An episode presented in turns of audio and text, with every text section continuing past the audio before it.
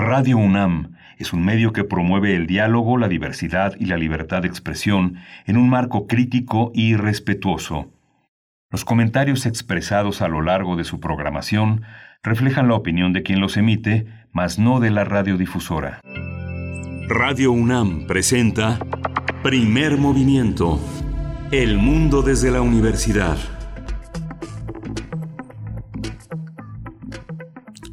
Hola, buenos días. Ya estamos en primer movimiento. Bienvenidos, bienvenidas, bienvenidos todos a esta emisión del 14 de octubre. Son las 7.06 de la mañana, una mañana que muchos consideran frías.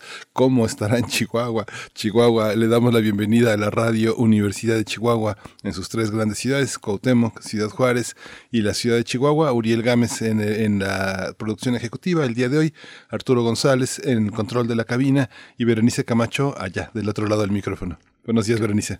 Muy buenos días, Miguel Ángel Quemain. Yo soy de, esas personas que consideran un poco fresca ya la mañana en estas, en estas semanas de octubre.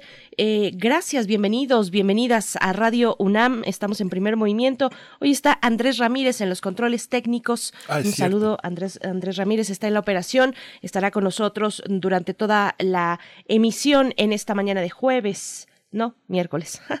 miércoles 14 de octubre de 2020. Pues aquí estamos para eh, pues hacer comunidad, estar con ustedes también, no solo a través de las frecuencias del 96.1 de FM, del 860 de AM, sino también en nuestras redes sociales. Si gustan participar, estamos como siempre con mucho gusto de leerles. Arroba P nos encontramos así en Twitter primer movimiento UNAM en Facebook y bueno, la Radio Universidad de Chihuahua también nos acompaña, Miguel Ángel. Sí, la radio de la Universidad de Chihuahua, que nos escuchamos de 6 a 7 de la mañana en el horario local, en el horario de, las, de, la, de Chihuahua, Ciudad Juárez y Ciudad Cuauhtémoc, de 7 a 8 en el horario de la Ciudad de México. Y bueno, tenemos un, programa hoy muy interesante. Ayer nuestro rector, el doctor Enrique Graue Víger, señalaba que la pandemia había sido, es uno de los retos fundamentales, uno de los mayores retos en las últimas décadas y justo eh, este reto se ha enfrentado en el Festival Cervantino, que fue el tema de ayer, y hoy es la, los 40 años de la Feria Internacional del Libro de Oaxaca y es la Feria 2020. Vamos a conversar con Vania Recendis. Ella es presidenta del Fondo Ventura AC, el, el, el motor de esta, de esta organización allá en ese maravilloso estado. Por supuesto, y bueno, también como cada miércoles tendremos la compañía de Pavel, de, Pavel Granados. Él es escritor y director de la Fonoteca Nacional y nos acompaña en las fonografías de bolsillo. El tema que nos compartirá para esta mañana es el de las historias de la amistad musical entre Cuba y México. Bueno, yo creo que no, eh, no es suficiente una fonografía. Un día podríamos pasarnos muchas horas hablando de esta amistad musical, una amistad muy eh, prolífera y luminosa entre México y Cuba. Vamos a ver cómo, cómo que nos comparte esta mañana Pavel Granados. Sí, y en la nota nacional vamos a tener un tema que ha ocupado, pues, se han cebado los medios con este tema, que son las disputas por la dirigencia de Morena entre Mario Delgado y Porfirio Muñoz Ledo, han llevado hasta el extremo de la caricatura esta batalla por dirigir, por, por comandar este, este, este partido que llevó Andrés Manuel López Obrador a la presidencia de la República. Y lo vamos a conversar con una especialista, con la doctora Ivona Acuña Murillo. Ella es escritora y analista político. Después, para nuestra nota internacional, hablamos del el Nobel de Química que fue entregado a dos mujeres. Eh, que tiene que ver con la edición del genoma.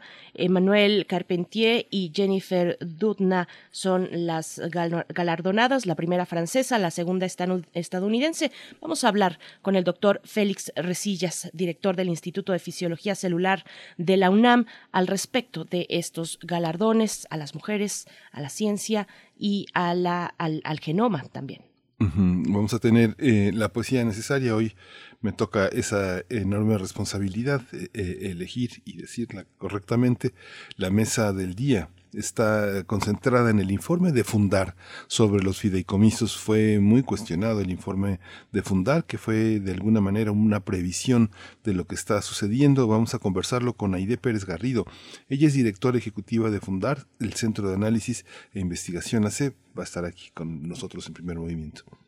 Por supuesto, y después nuestra sección dedicada a la química y a los elementos de la tabla periódica con el doctor Plinio Sosa, académico, académico de esta universidad, también eh, divulgador de la ciencia, pues bueno, nos hablará de el tecnecio o de lo artificial a la soberbia, es el título que decide compartir con nosotros esta mañana el doctor Plinio Sosa.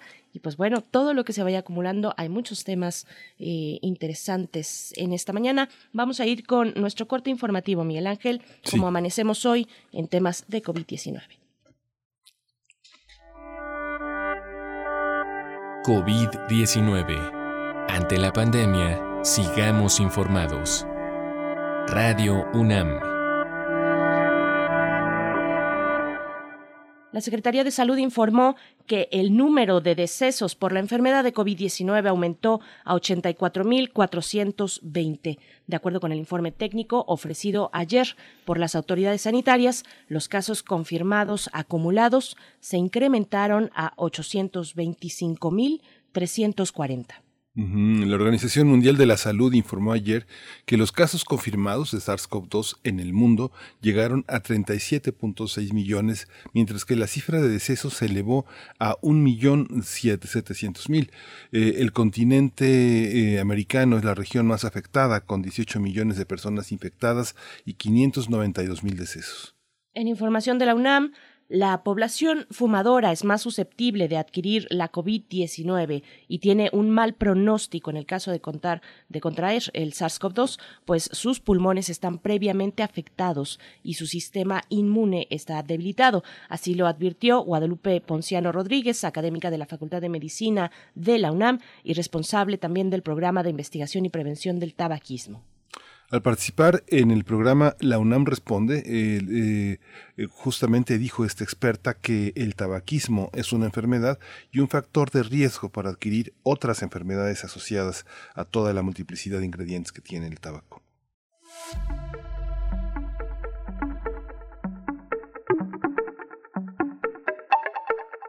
Vamos con nuestras recomendaciones culturales para esta mañana.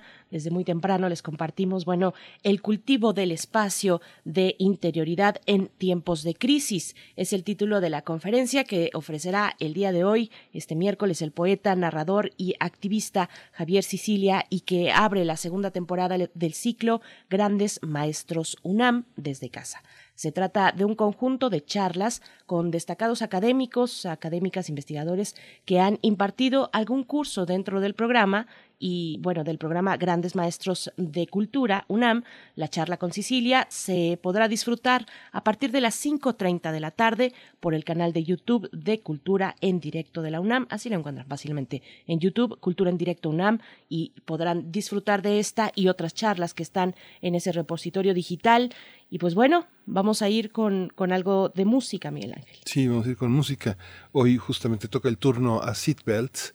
Eh, vamos a escuchar Rush.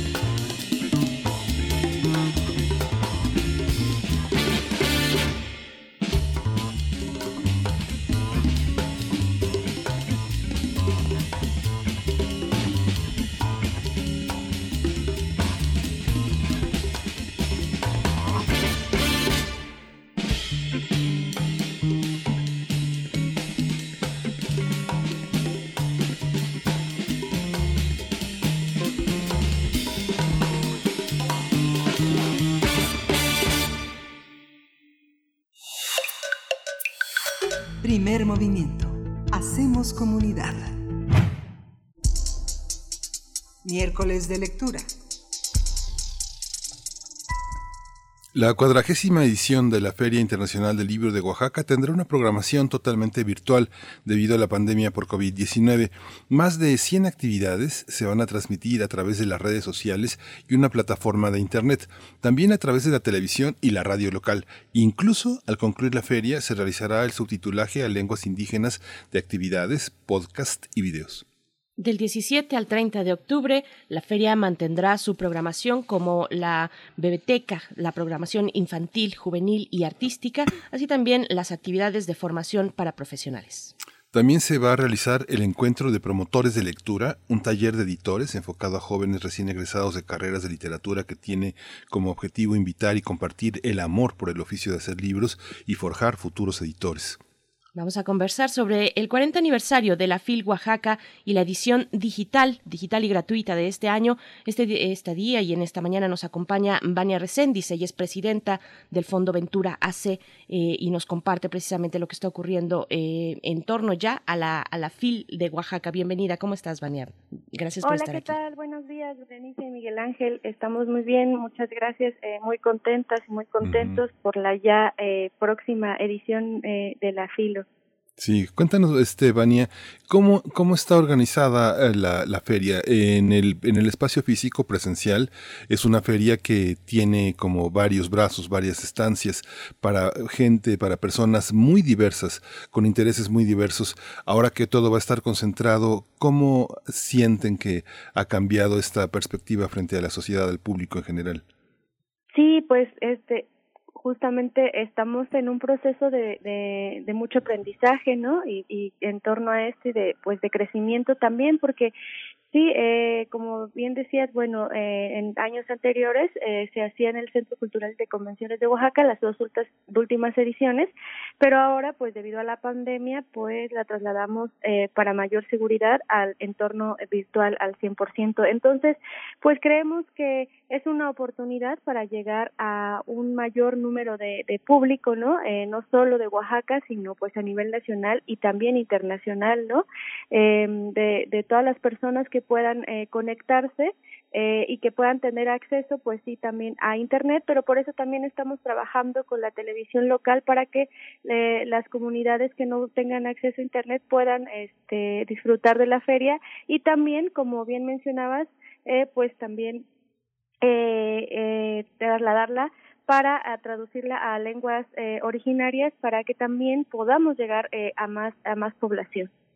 Uh Vania, Vania Reséndiz, ¿qué, ¿qué, destacar de 40 mm, ediciones de la feria? ¿Cómo ha sido este camino? ¿Qué, ¿Qué se ha quedado en el camino y qué ha sobrevivido también para fortalecerse dentro de la feria? Pues justamente mucho aprendizaje, ¿no? De, para saber eh, hacia dónde queremos ir, ¿no? Eh, justo eh, eh, ahora, eh, debido a la pandemia, pues, nos planteamos pues eh, la posibilidad hasta de cancelar la feria. Entonces nosotros después de platicar con el equipo, de hacer una reflexión, eh, decidimos eh, continuarla porque nos parece importante justo seguir eh, eh, con ella para saber justo hacia dónde vamos, ¿no? Eh, hacia dónde dónde viene el próximo año para checar si será, podremos eh, hacerla nuevamente presencial o será de forma híbrida, todo depende de cómo eh, sigamos con, con esta situación. Eh, pues destacar, ¿no? Que justamente seguimos este, queriendo consolidarnos, ¿no? Con la población, pues oaxaqueña, con la población a nivel nacional, pero también por la, la población a nivel internacional y seguir haciendo de, de esta feria la, la feria más entrañable de Latinoamérica. Sí, este, eh, la, participación a lo largo de 40 años, eh, con todo y que Oaxaca es uno de los estados, pues, de una, de un, de un poder indígena, de una tradición cultural campesina, ¿cómo eh, ha evolucionado en este territorio la feria? Tenemos, eh, no recuerdo cuántas estaciones, pero hay muchísimas estaciones de radio eh, en lenguas indígenas. Esta capacidad de leer, de tener una tradición oral, pero también libresca. ¿Cómo ha evolucionado a lo largo de la feria y qué presencia va a tener en esta? Sí, Pues justamente es algo que nos hemos planteado recientemente porque es una queremos llegar a trabajar con los pueblos eh, eh, de diversas comunidades eh, indígenas, eh, pero con ellos de la mano, ¿no? Eh, yo creo que es algo que justamente nos estamos planteando porque eh, no queremos no no queremos llegar y decir bueno esto es nuestro y entonces se los vamos a, a, a hacer saber y entonces vamos a dárselos no sino más bien eh, es un reto muy grande que tenemos justamente, eh, justo para esta edición y para las que siguen, ¿no? Para saber cómo podemos trabajar, eh, vuelvo a repetir, de la mano con ellos y no estar haciendo algo que tal vez ni siquiera les interese, ¿no? Algo que eh, que nosotros digamos sí este este es el saber que traemos para ustedes y en realidad ellos están viendo por, para otros lados. Entonces, es algo que en lo que tenemos que trabajar, ¿no? Es algo que estamos pensando a, a corto ya plazo. Entonces, eh, es, eh, es muy importante eh, replantearnos esta parte, ¿no? Y por supuesto, como decías, pues eh, justo eh, tomar en cuenta la tradición oral, ¿no? Porque eh, es algo que se da muchísimo en los en los pueblos originarios, ¿no? Y muchas veces más que escribir o que leer es es a través de la tradición oral como eh, lo, el, conocimiento, como la literatura se transmite y a través de las radios comunitarias, que también es un trabajo eh, que tenemos que hacer y es otro reto, ¿no? Saber cómo llegar a trabajar con ellos. Vania, ¿cuál es el, el, nivel actualmente en la producción, por supuesto, eh, de la tradición oral, pero abocada a la literatura? Eh, desde la gran diversidad que cuenta, con la que cuenta Oaxaca, una gran diversidad étnica, ¿en qué punto están, si tuviéramos un poco que hacer un ejercicio de, mapeo de lo que se está produciendo en las comunidades, no solamente los jóvenes, sino también eh, las personas de cualquier edad, pues dentro de las comunidades que expresan a través de la oralidad o a través de la eh, escritura, pues su, imaginario literario. ¿Cómo, ¿Cómo estamos en este momento en Oaxaca en ese sentido?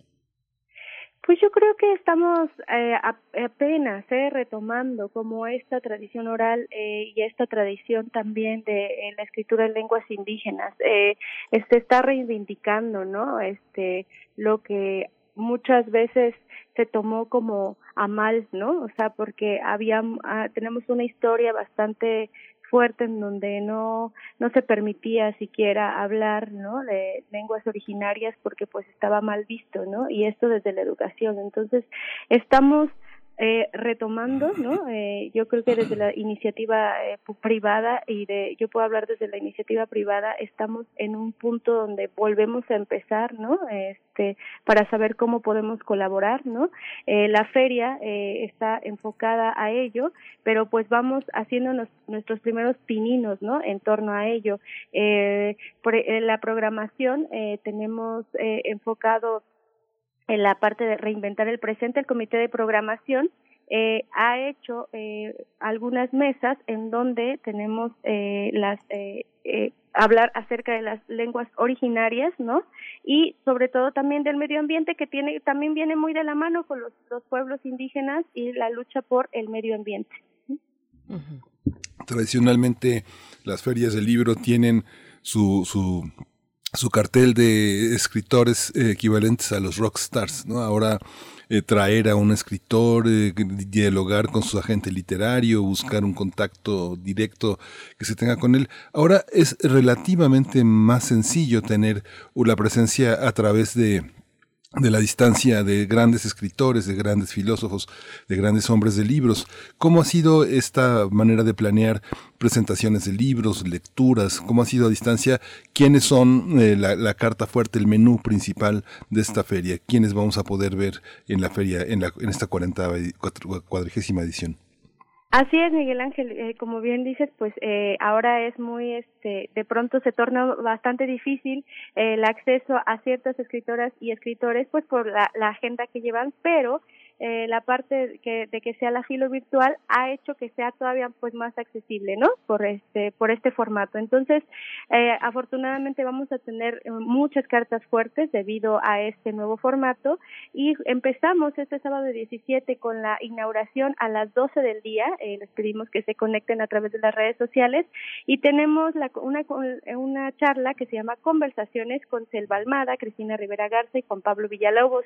También tenemos una lectura poética eh, con Ann Carson y Raúl Zurita y tenemos una mm, conversación que van a sostener Isabel Zapata y Terry Tempest Williams. Tenemos también la presencia de Alma Guillermo Prieto, de Alejandra Costamaña, tenemos también eh, la vamos a tener la presencia de Javier Cercas, de Edgar Kerer, de Jorge Carrión, eh, de Vivian Gornick, que va a estar en una conversación con Gabriela Jauregui, una de las fundadoras de la, del Premio Internacional de Literatura Aura Estrada, que este año la cátedra va a ser el viernes 30 con todas las ganadoras hasta la fecha y recordarles que también este año se lanza la convocatoria de la, de la, del premio para que todas estén pendientes. Mm. Nos, nos comentabas, Vania, que las temáticas eh, relacionadas con el medio ambiente pues permean por razones evidentes la literatura indígena, porque son las comunidades las que están en la defensa de los territorios, lo sabemos, eh, las mujeres, los ancianos, en fin, también los jóvenes. Pero yo te pregunto, ¿qué otras temáticas aborda o podemos encontrar en el panorama actual de la literatura de las, dentro de las comunidades indígenas? Estoy pensando, por supuesto, en alguien tan transgresor como, eh, como Elvis Guerra, por ejemplo, ¿no? Eh, este poeta eh, zapoteca que, que, es Mushe, que, que, lleva a través de su literatura también esa tradición, una tradición dura, compleja, paradójica también. ¿Cómo, ¿Cómo estamos en ese sentido?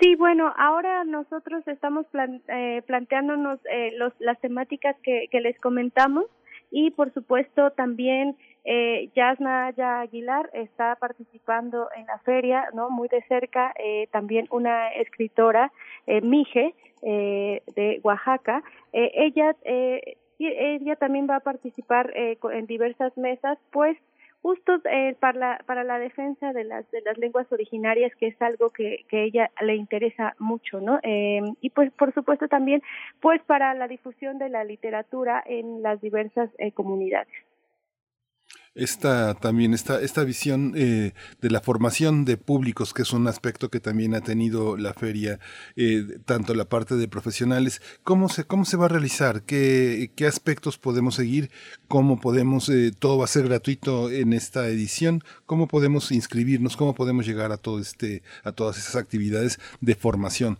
de editores de estudiantes que de, de letras cómo participan las universidades oaxaqueñas Ah, sí, justamente eh, vamos a tener, como bien decías, el programa de profesionales. Ah, se van a poder inscribir a través de la página www.filgoaxaca.com. Eh, tenemos el encuentro de promotores de lectura, el encuentro de editores, tenemos también eh, formación para eh, diversos maestros, eh, pero ya eh, yo les sugiero que corran a inscribirse porque ayer nos dieron el dato que estamos a nada de cerrar el cupo, entonces estamos en los últimos lugares este, para que puedan aprovecharlos. Todas las actividades son gratuitas, pero estas, por ser más enfocadas, tienen este un cupo limitado y tienen inscripción previa. Entonces, eh, pues los invito y las invito a que eh, se, se inscriban lo más pronto posible porque estamos a punto de cerrar eh, las, eh, las inscripciones. ¿Qué hay también de la programación eh, para jóvenes, la programación infantil? Que bueno, los pequeños y las pequeñas han sido particularmente pues eh, golpeados por esta pandemia, por el encierro, por la imposibilidad de salir, de divertirse, de jugar con sus, con sus amigos, eh, de estar en la escuela, en el recreo y tener esta interacción. Bueno, ¿cómo lo hicieron ustedes? ¿Qué, qué programas y qué programación y qué eventos están dirigidos para esta población, la infantil y la juvenil? Ah, sí, Berenice, para nosotros siempre es bien importante la programación eh, infantil y juvenil y en esta edición no quisimos dejarla de lado. Tenemos desde la programación desde la biblioteca para primera infancia, de, de bebés de cero a niños de cinco años. Eh, en donde va a haber eh, lecturas en voz alta, en donde va a haber diversas representaciones de libros eh, de literatura para niños y también a una charla acerca de maternar acerca en la pandemia, ¿no? Que también ha sido algo bien difícil en esta época, ¿no? Y también eh, por supuesto, la programación de Filo Jóvenes, en donde vamos a, ah, perdón, en la programación de, de Filo Chamacos para niños vamos a tener el homenaje a Antonio Malpica, así que también los, las y los invitamos a que se conecten porque va a estar muy bonito, ¿no? Eh, un, un, un, merecido homenaje para un escritor que ha sido parte aguas en la, literatura infantil y juvenil. En la programación de Filo Jóvenes vamos a tener un homenaje a Guadalupe Ángela, una de las escritoras oaxaqueñas que desafortunadamente eh, nos dejó este año pero que hizo muchísimo por la difusión de la literatura en los jóvenes. Es por esto que este homenaje se enfoca en esta programación, en donde vamos a tener la participación de Mare Advertencia eh, Lírica y también eh, de una de sus alumnas ilustradoras, ¿no? Eh, entonces, eh, como bien, como te decía, tenemos una programación bastante nutrida para las niñas y los niños. Tenemos talleres también en donde se pueden inscribir y eh, va, va a estar pasando eh, en, en las calles de Oaxaca, que pronto lo vamos a dar a conocer, un carro alegórico en donde se va a presentar una especie de teatro para que las familias lo puedan ver desde su casa, ¿no? Desde las ventanas de su casa para que eh, por seguridad eh, no salgan y entonces van a poder eh, ver un espectáculo en este carro alegórico. Sí, una de las cosas que se, que se pierde y que se gana en, en esta, en esta 40 edición de la feria.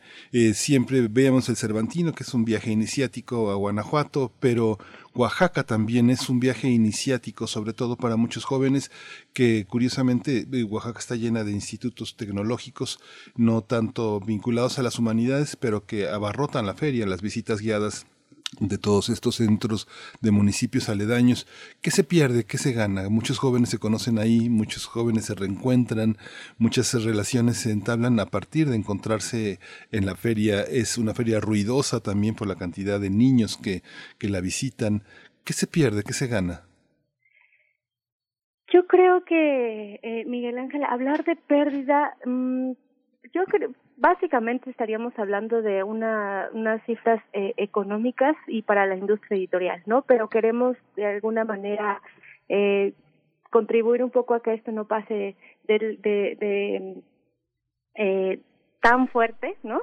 Eh, por supuesto, pues también, ¿no? La visita de todos, eh, presencial de todas las y los invitados y pues eh, la calidez con la que se puede tener una feria de forma presencial. Pero yo creo que ahorita estamos en miras a que tenemos, podemos ganar más, ¿no? Porque estamos aprendiendo muchísimo. Yo creo que la comunidad también puede aprender muchísimo a través de estas nuevas formas, ¿no? Que estamos, eh, que nos está tocando vivir. Y eso es lo que, que, que nos gustaría dejar, ¿no? O sea que que tenemos un, mayor aprendizaje no en esta edición no eh, tanto a nivel eh, estructural a nivel interno pero también a nivel comunidad no eh, acerca de pues lo que podemos ganar eh, en cuanto a todo a todo donde podemos llegar en, en, en, la feria esperamos que pues también se gane mucho en las casas disfrutando la feria. Eh, que si no pueden verla en, en el momento pues les decimos que las actividades van a quedar grabadas. Entonces para que puedan llegar eh, a, a más, podamos llegar a más públicos para que las puedan disfrutar en, en el momento en que en que eh, no, si no sucede en ese momento pues en otro no eh, entonces eh, estamos bastante contentas y contentos porque creo que podemos eh, hacer de esto algo que, que nos ayude, pues, si no a, a, a reflexionar, al menos a sentirnos más acompañados en esta situación.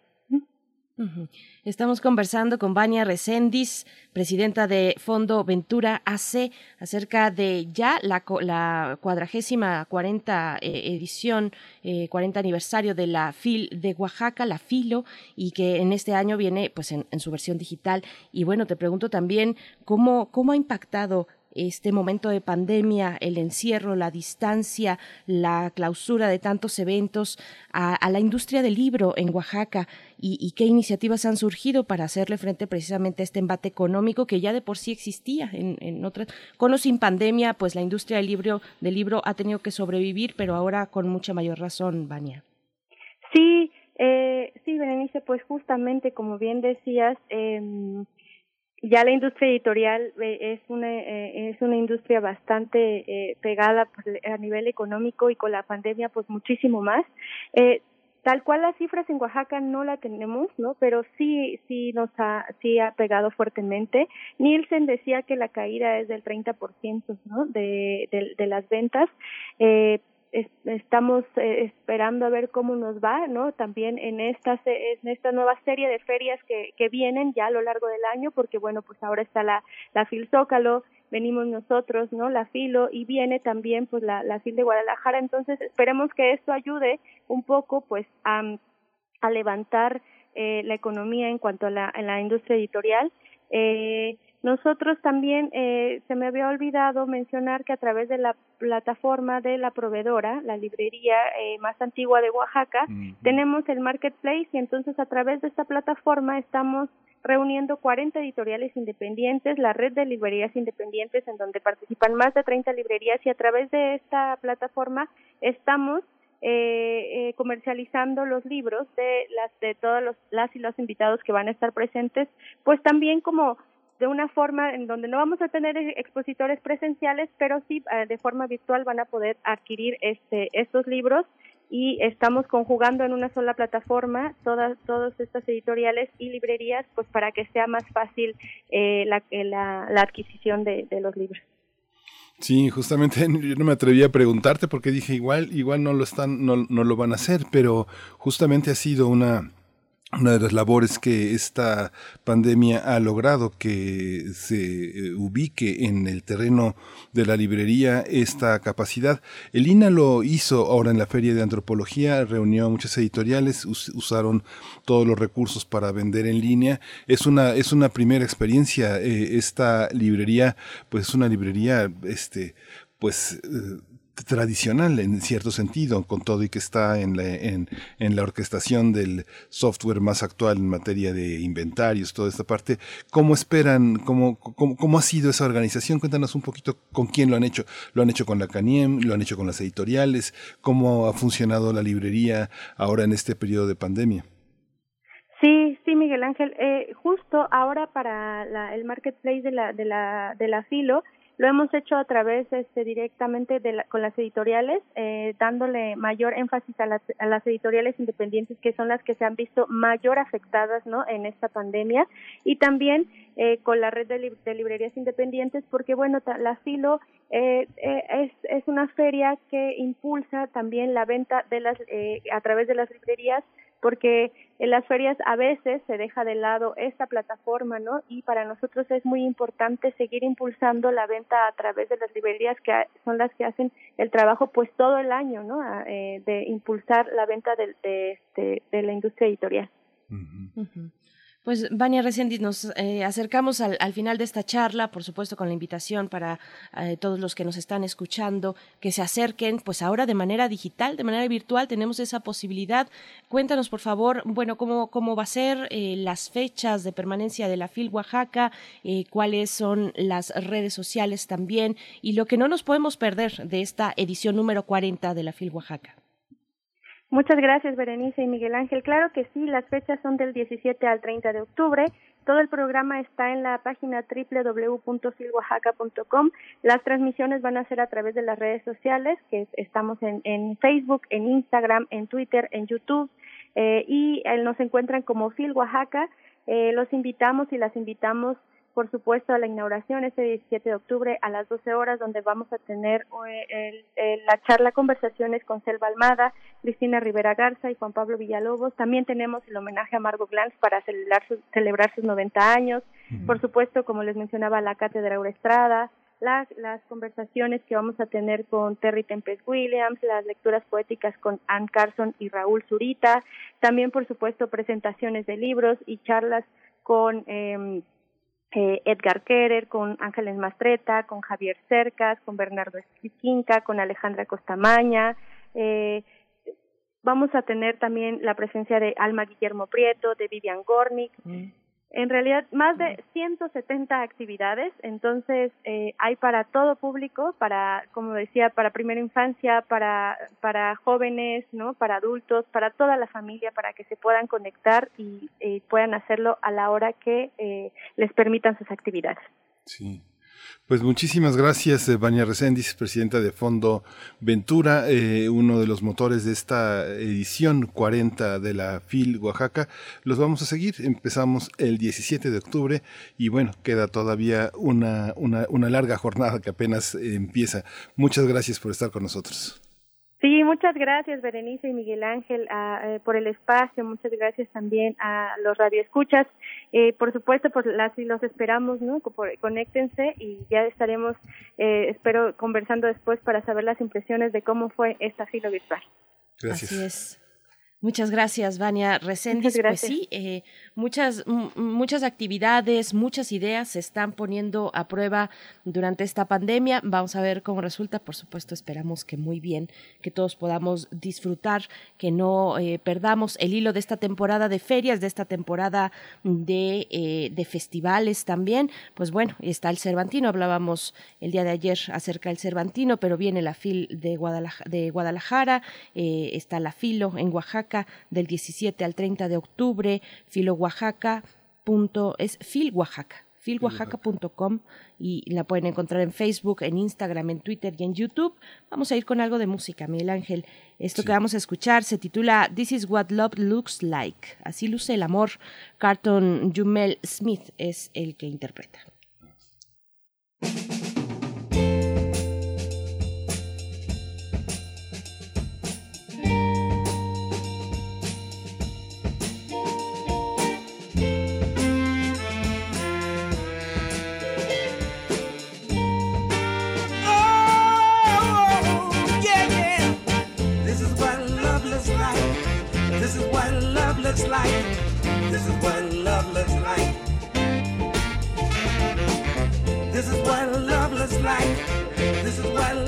Looks like.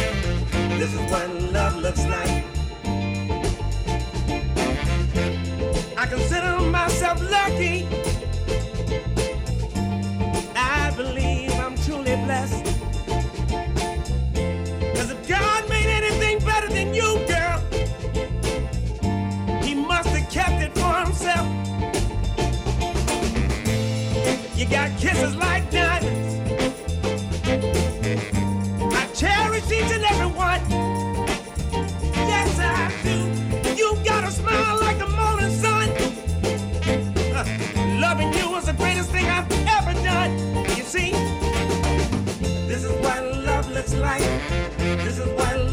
This is what love looks like. looks like. This is what love looks like. This is what love looks like. It's more than the love that we make. It's all about the love we create. It's the many million ways in which you, you show me that you care. What we share rare, and it makes us a great pair. Girl, you make me feel like a man amongst men. You make my heart glow from deep within.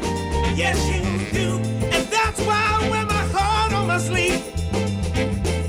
Someone as precious as you, it's kind of hard to believe. Oh, yeah. You know, sometimes we have to, we have to ask ourselves, what are we willing to sacrifice for love? Is it fame? Is it fortune? Because love is just so much greater than all those things.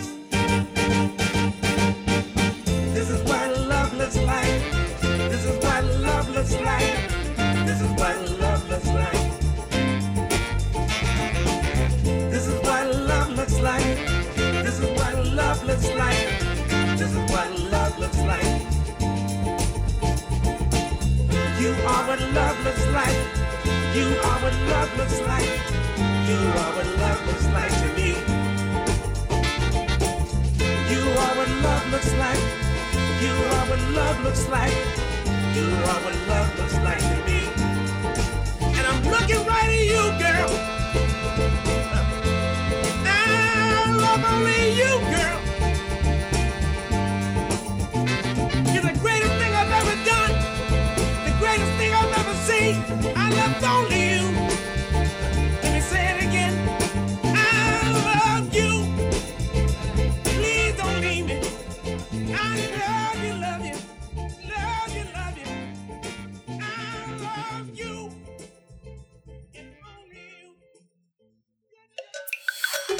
Primer movimiento. Hacemos comunidad. Fonografías de bolsillo. Querido Pavel Granados, te damos la bienvenida esta mañana de miércoles, eh, que nos acompañas, que tienes a bien acompañarnos aquí en las fonografías de bolsillo. Para quien no te haya escuchado o no te conozca, eres escritor y director de la Fonoteca Nacional y nos acompañas aquí para mm, contarnos historias de- del pasado, historias sonoras que nos hablan de nuestro presente. Eh, en esta ocasión de historias de la amistad entre Cuba y México, una amistad musical que pues no se detiene, que continúa, pero que será muy interesante escuchar lo que nos vas a contar, Pavel. Bienvenido. Muchas gracias, Bere. Qué gusto saludarlos, no, eh, como todos los miércoles. Eh, Miguel Ángel, qué gusto. Pues sí, sobre Gracias. todo algunas, este, pues como curiosidades sonoras, ¿no? Y, y lo que se le puede extraer e interrogar a los discos, a las grabaciones y pues un- una especie de diálogo con, con lo sonoro, ¿no? Claro, Sí. por supuesto. Ah, y pues hay una, pues Cuba y México, pues es de algún modo una historia imposible de cantar porque es inmensa y porque ha sido cotidiana a lo largo de los siglos, pero sí hay pequeños hitos que uno puede ir marcando y eh, comentando acerca de qué, cómo ha sido esta pues amistad eh, musical y sonora de tanto tiempo, ¿no? Eh, eh, sobre esta, mm, lo que quiero contarles hoy es algo que, eh, pues, de algún modo tiene que, ver con cosas que he visto que, que, mm, y sobre todo, que tienen que ver con una, mm, pues, un grupo que creo que todos queremos, que todos eh, admiramos, que además creo que para muchos ha significado tantas cosas, que fue el Buenavista Social Club. En dos ocasiones ha, ha habido dos cositas que me hicieron reflexionar porque en un momento cuando estuvo aquí en México Omar Portuondo eh, en alguna entrevista que le hicieron le preguntaron que ella que ella qué opinaba de la relación entre la música de Cuba y la música de México. Naturalmente ella platicó que era muy importante para los cubanos la música mexicana, pero dijo que ella no sabía qué tan importante era la música cubana para los mexicanos, en el sentido de que, por ejemplo, ella no sabía si México había tenido alguna historia, por ejemplo, con el son cubano, y ella se preguntaba porque ella no sabía si habían existido músicos mexicanos que se dedicaran a tocar el- la música cubana, por ejemplo. Y bueno, esa es una pregunta que pues despierta muchas respuestas, porque sí en algún momento el son cubano llegó a México y ahora sabe que fue a mediados de 1927 que llegó a Veracruz el primer grupo de música de son cubano que se llamó el, el grupo Son de el- Son de Cuba de Marianao, que fue un, un grupo que vino hacia 1927 a Veracruz, después vino a la Ciudad de México y, e hizo una grabación, dos canciones en el Teatro Lírico, del cual sabemos que existe, pero todavía no nos encontramos con el disco. Tengo la esperanza de que pronto podamos encontrar el disco que grabaron en la Ciudad de México en 1927. Y por otra parte, eh, Compay Segundo, en uno de sus conciertos que llenaban muchísima gente, en este caso en el eh, eh, en el Monumento a la Revolución, dio un concierto, pues no recuerdo ahora el año, pero Compay dijo que contó una anécdota y dijo que allá cuando la primera vez que él había venido a México a tocar, una muchacha, una muy joven, una jovencita que él conoció, le preparó unos huevos y unos y una arroz a la mexicana y que esa muchachita se llamaba María Félix.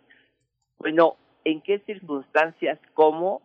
¿Quién sabe cómo ocurrió todo eso? Pero ¿cuándo habrá sido?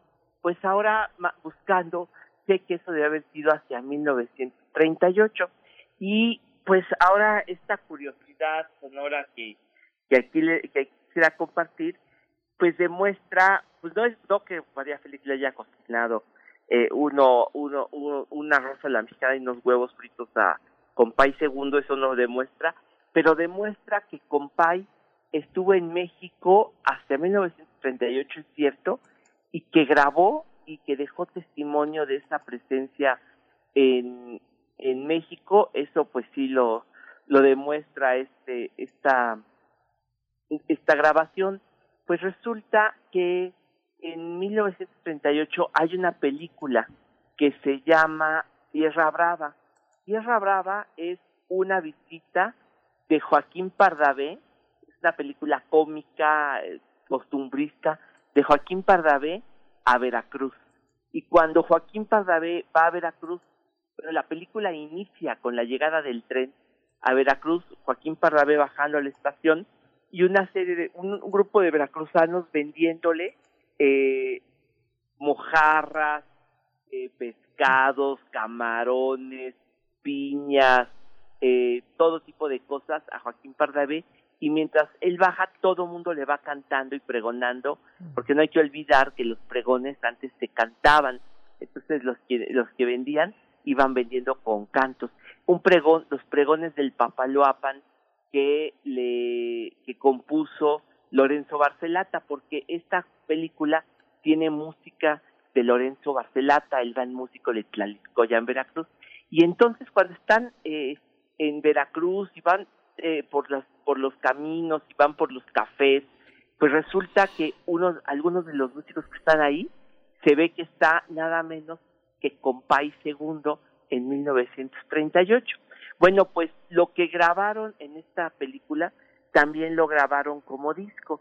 Hay un disco que resulta que Compay Segundo formó un pequeño grupo, un cuarteto que se llamaba el Cuarteto Atuey, que eran Compay Segundo, Compay Primero, que se llamaba Lorenzo Rezuelo, por eso se llama Compay Segundo, en realidad se llamaba Francisco Repilado, eh, Marcelino Guerra, que era un gran músico cubano, y un eh, músico Evelio Machín, que era hermano de otro gran un gran cantante cubano que fue Antonio Machín. Ellos cuatro en una sesión de en la en la marca Víctor grabaron pues nada menos que estas eh, canciones de de la película con quien fuera la primera cantante de boleros que se llamó Ana María Fernández que ya por estos años estaba retirándose en 1938 pues este es el disco. Yo no sé eh, pero ahí van a escuchar ustedes lo que sería esta primera demostración de amistad entre una una canción compuesta por un mexicano, Lorenzo Barcelata, interpretada por un grupo de música cubana, dirigidos por Manuel Esperón y cantada por la primera cantante de, pues yo diría ahora de boleros en México, pero también una de las primeras cantantes de son cubano en México, que sería Ana María Fernández. Ahí se escuchan las dos de estos cubanos y me han asegurado, quienes tienen pues mucho mejor oído musical que yo, que si uno escucha en estos coros se escucha perfectamente la voz de Compay Segundo, o sea que yo creo que sí es un documento histórico, ¿no? Por supuesto. Sí, justo. Por supuesto, Entonces, pues, pues esta es la canción. Tierra vamos Brava. a escucharla y volvemos volvemos contigo para despedirnos, querido Pavel. Vamos a escuchar. Claro.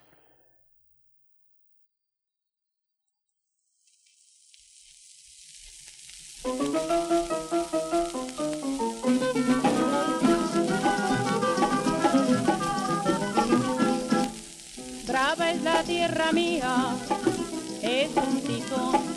Mi tierra se hace candela, bailando el son, bailando hasta me mareo. Si el meneíto me lo haces tú, y siento que al timbaleo hierve mi sangre de balajú. Mi tierra criolla, óyelo bien, que mayan óyelo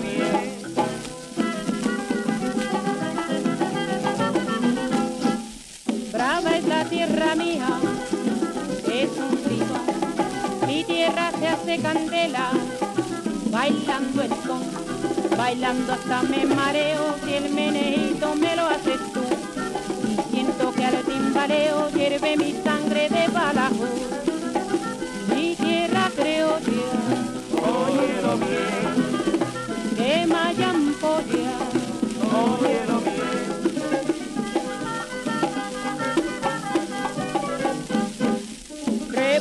de la rumba, fuego en pues la carne, cintura que se quema con el calor del sol. Quiero sentir mi negra, tu calorcito, muy repegada a mí.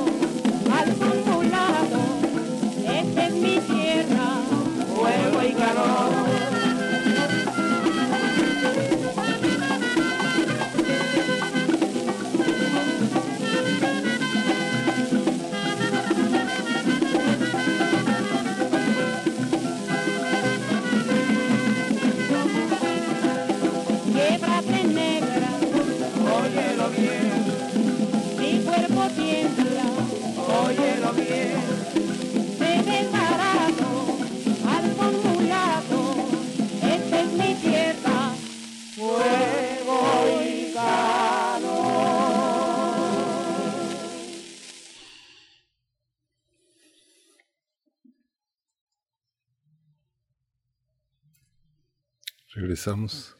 Sí, qué coraje que nada más hayan grabado dos canciones, ¿verdad? Sí, sí, sí. Este, Ana María Fernández no le gustaba grabar.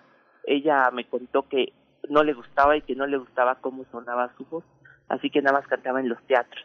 Y si ustedes ven la película, ahí se podrá dilucidar qué músico tocaba qué, porque ahí están los cuatro cubanos fantásticos can- tocando estas canciones. Sí. Maravilloso. Pues muchísimas gracias, querido no, Pavel. pues qué gusto verlos. Ya estamos, bueno, eh, eh, pido a nuestros amigos que vean la cartelera de la Fonoteca Nacional. Por ejemplo, mañana va a estar el homenaje a Chilo Morán a las 8 de la noche. El gran, gran trompetista de jazz va a estar homenajeado Maravilloso. Pues en la ahí está. Fonoteca Nacional. Exactamente, en su sitio electrónico podemos encontrar los eventos que, que continúan, que no se detienen, pero que están eh, a disposición de manera mm, digital. Te agradecemos y te mandamos un fuerte abrazo, Pavel. Gracias. Igualmente, Miguel Ángel qué Hasta el próximo miércoles. Nos vemos, chao. Pues bueno, nos despedimos también de la Radio Universidad de Chihuahua. Mañana a las 6 de la mañana, hora de Chihuahua, nos encontramos una vez más. Vamos a ir al corte, Miguel Ángel, al corte informativo, al, al corte de la hora en realidad, y después eh, volvemos aquí a Primer Movimiento. Quédese aquí en Radio UNAM. Queremos escucharte. Llámanos al 55 36 43 39 y al 55 36 89 89. Primer movimiento. Hacemos comunidad. La calle es el foro de quienes resisten. Es hogar del arte, de quienes sueñan comunidades hermanas. La organización Try Spaces, el Instituto de Geografía de la UNAM y el Centro Cultural Arte Obrera presentan 40 años de contraculturas, 40 años del Tianguis Cultural del Chopo. Un evento para celebrar la vida del espacio contracultural más importante de la Ciudad de México. Viernes 16 de octubre a las 20 horas. Transmisión especial en vivo por el 96.1 de FM. Evento vía streaming en las redes de Radio UNAM y del Instituto de Geografía. Que el rock nos haga latir. Radio UNAM. Experiencia sonora. Durante años, los humanos hemos abusado de la naturaleza y estamos acabando con ella. El COVID-19 llegó a nosotros por la explotación y destrucción de vida silvestre, pero la pandemia nos puso un alto. Debido a la pandemia, miles de personas se quedaron sin ingresos y lamentablemente hemos perdido a seres queridos. Es momento de reconocer que el planeta sí tiene límites. Para evitar más pandemias, tenemos que cuidar el medio ambiente. Sabemos cómo hacerlo. Solo faltas tú. Partido Verde. Mi papá ya estaba tendido en una cama a causa de la cirrosis hepática. Tomaba mucho. Cuando mi padre murió, ya nada más se incorporó y vomitó un pedazo de sangre, se acostó y murió. Mi hermano Martín murió a causa de las drogas y el alcoholismo. No te tenías que morir, primero mi papá y luego tú. Resultado del alcohol me quitó a las personas que más amé en la vida, las hizo sufrir. El mundo de las drogas no es un lugar feliz. Busca la línea de la vida, 800-911-2000.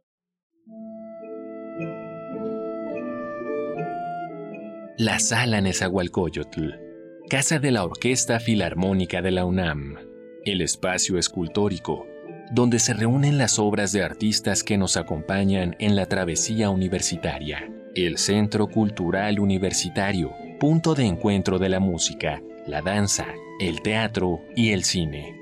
La autonomía de las universidades, el impulso de la ciencia. Hubieran sido muy diferentes sin la determinación del doctor Guillermo Soberón Acevedo, ex rector de la Universidad Nacional Autónoma de México entre 1973 y hasta 1981. Guillermo Soberón se tituló como médico cirujano en la Facultad de Medicina y se doctoró en Química Fisiológica en la Universidad de Wisconsin. Su preparación y conocimiento le permitieron crear el Departamento de Bioquímica en el Hospital de Enfermedades de la Nutrición. Además, incidió en el desarrollo de la ciencia a nivel internacional. Fue miembro del The Biochemical Society en Inglaterra y en la American Society of Biological Chemists en Estados Unidos, entre otras.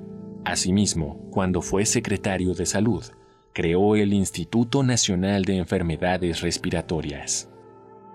Sin duda, su trabajo dejó una enorme huella en cada sitio de ciudad universitaria y grandes frutos en la educación, la salud y la ciencia en nuestro país.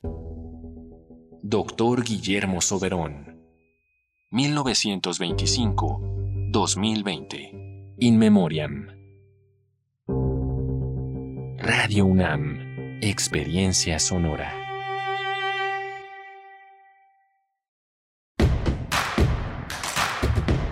Queremos escucharte. Llámanos al 55 36 43 39 y al 55 36 89 89. Primer movimiento. Hacemos comunidad. Muy buenos días, estamos de vuelta en primer movimiento. Bienvenidos, bienvenidas. Si nos escuchan desde muy temprano o si ah, ah, ahora se acaban de conectar, de enlazar, de sintonizar, estamos en www.radio.unam.mx en el 96.1 de FM y en el 860 de AM, como todas las mañanas. También enlazándonos en este momento con la Radio Nicolaita para llegar hasta Morelia. Eh, un abrazo, un abrazo allá a Michoacán. Estamos en la conducción de este programa Miguel Ángel Quemain y Berenice Camacho también de este lado. ¿Cómo estás, Miguel Ángel?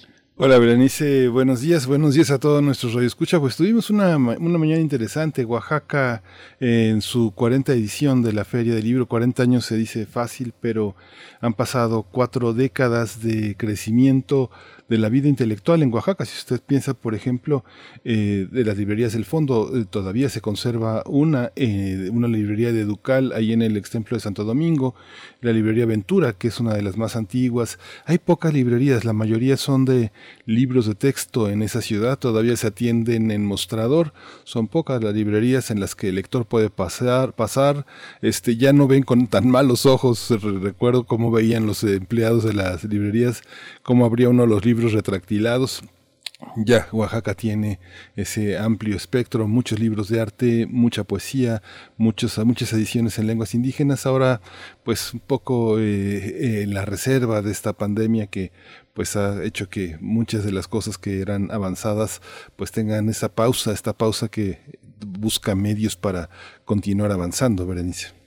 Y por, supuesto la posibilidad de tener eh, pues esta ventana abierta siempre y cuando se cuente con una conexión a internet y una conexión pues robusta o por lo menos suficiente para, para poder asistir a estos eventos, al Cervantino, a la FIL eh, Guadalajara, que pronto tendremos noticias por acá también. Eh, y bueno, dentro de todos los pues de todas las plumas que se reúnen en torno a la FIL de Oaxaca está la de Alma Guillermo Prieto. Yo quisiera nada más mencionar brevemente porque mm, tiene un, libro, una nueva publicación, una reciente publicación por Random House, Literatura Random House.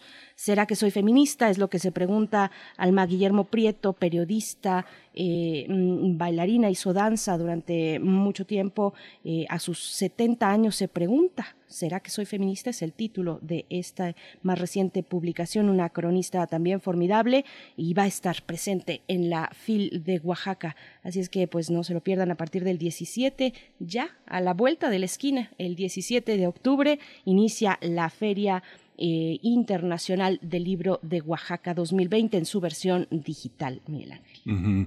Quería yo invitar también, eh, mañana se presenta eh, a las 7 de la noche a través de la, de la plataforma de Zoom Cata, un relato hipermedia del cineasta Oscar Urrutia. Usted conoce tal vez el cine de Oscar Urrutia, él hizo una gran película que se llama Rito Terminal, eh, con Ángeles Cruz. Es una, una obra eh, importante y ahora como parte de una estancia en el Fonca hizo una producción verdaderamente extraordinaria. Muchas horas de lectura para mostrar cómo se hace una película, cuáles son los ejes fundamentales, el eje de la dirección, el eje de la producción, el eje del arte, el eje de la fotografía, un verdadero trabajo documental extraordinario en torno a la factura del cine, un documento como este difícilmente uno lo encuentra en Francia, en Alemania, una, primera vez, una primera vez del cine en este territorio de la, de la, de la exploración de la factura, eh, un documental muy muy interesante a las 7 de la noche, eh, Cata, un relato hipermedia que está, vamos a ponerlo en redes sociales, ahora se lo mandaré a, a Tamara Quiros para que lo coloque, no se lo puede perder, es un trabajo verdaderamente extraordinario de un cineasta mexicano que se ha dedicado en los últimos años a explorar un territorio de factura cinematográfica pues inédito entre nosotros. outros. Pues suena una, una gran recomendación. Miguel Ángel, muchas gracias. En un momento más lo compartimos para que tengan todas las referencias y puedan eh, pues eh, observarlo, puedan eh, acudir a esta recomendación. Saludos en redes sociales. Está Flechador del Sol que nos dice seamos respetuosos, más respetuosos y empáticos con los ciclistas y nos da los buenos días. Javier GJ dice hola, muy buenos días. El miércoles es mi día favorito para sintonizar eh, primer movimiento con la presencia de Pavel Granados y de Plinio Sosa. Saludos. Eh, por acá Miguel Ángel G. Mirán también. Alfonso de Alba Arcos nos da los buenos días a todos los que, bueno, Refrancito está por acá hablando también de las fonografías de bolsillo que acabamos de hablar eh, de esta relación musical entre México y Cuba, que sería una historia de nunca acabar, como decían las abuelas, eh, una historia de nunca acabar. Gracias, Refrancito, por compartir tus comentarios. R. Guillermo, Carmen Valencia también está por acá. Y pues bueno, por último, solamente, bueno, no, les tengo también otra recomendación para esta mañana, pero se, eh, las vamos a compartir más adelante. Ahora nos vamos con nuestra nota nacional, las disputas por la dirigencia de Morena que no terminan. Vamos a conversar con la doctora Ivona Acuña Murillo, is- escritora y analista política. Vámonos directamente con la nacional. Primer movimiento. Hacemos comunidad. Nota nacional. En Morena continúa la disputa por la dirigencia nacional entre Porfirio Muñoz Ledo y Mario Delgado Carrillo. El fin de semana, la Comisión de Prerrogativas y Partidos Políticos del INE declaró un empate técnico entre ambos aspirantes en la encuesta para renovar la presidencia y la Secretaría General de ese partido. De acuerdo con los resultados, Muñoz Ledo obtuvo el 25.34% de los votos para la presidencia del partido, seguido de cerca por Delgado, por Mario Delgado, que obtuvo el 25.29%. Por ello se espera que se realice un nuevo sondeo, una tercera vuelta, para definir la presidencia de Morena. Una tercera vuelta. Bueno, esto a pesar de que Muñoz Ledo se declaró presidente legítimo. Él se declaró presidente legítimo y anunciará sus intenciones de toma de protesta. Sin embargo, tuvo que dar marcha atrás ante la ocupación de la sede del partido en la colonia Roma por parte de colectivos feministas que protestaron en su contra. Sí, por su parte, Mario Delgado pidió dejar atrás las disputas que dividen al partido para que la renovación de la dirigencia avance con democracia y unidad y le pidió al INE agilizar el proceso de la tercera encuesta para la presidencia de Morena. Pues vamos a conversar sobre la disputa interna de Morena. Este día nos acompaña a través de la línea la doctora Ivonne Acuña Murillo. Ella es escritora y analista política, es licenciada en Ciencias Políticas y Administración Pública, maestra en Sociología Política y doctora en Ciencia Social. Eh, pues un, gusto poder conversar esta mañana, doctora Ivonne Acuña. Gracias por estar aquí.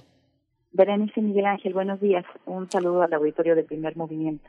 Hola Iván, buenos días. Eh, justamente esta, esta di- di- diferencia entre dos, eh, entre dos representantes políticos de este movimiento, eh, ¿qué consecuencias, qué independientemente de ellos, de sus injurias y de sus descalificaciones, de toda la, de, to- de toda la constitución aparentemente de nuevas tribus, a pesar de esto, ¿qué consecuencias va a tener esta disputa? ¿La gente, los militantes se dan cuenta qué consecuencias tiene? Sí, por lo menos la gente que se informa y muchos de sus seguidores, seguidoras, por supuesto, que están al pendiente de lo que está pasando. Eh, tenemos eh, en este en este análisis y en este proceso más de un año. Entonces, por supuesto que trasciende, trasciende en redes sociales, por ejemplo, muchos de sus votantes este, que están en Facebook, que están en Twitter, pues se enteran, por supuesto, de lo que está pasando y toman partido.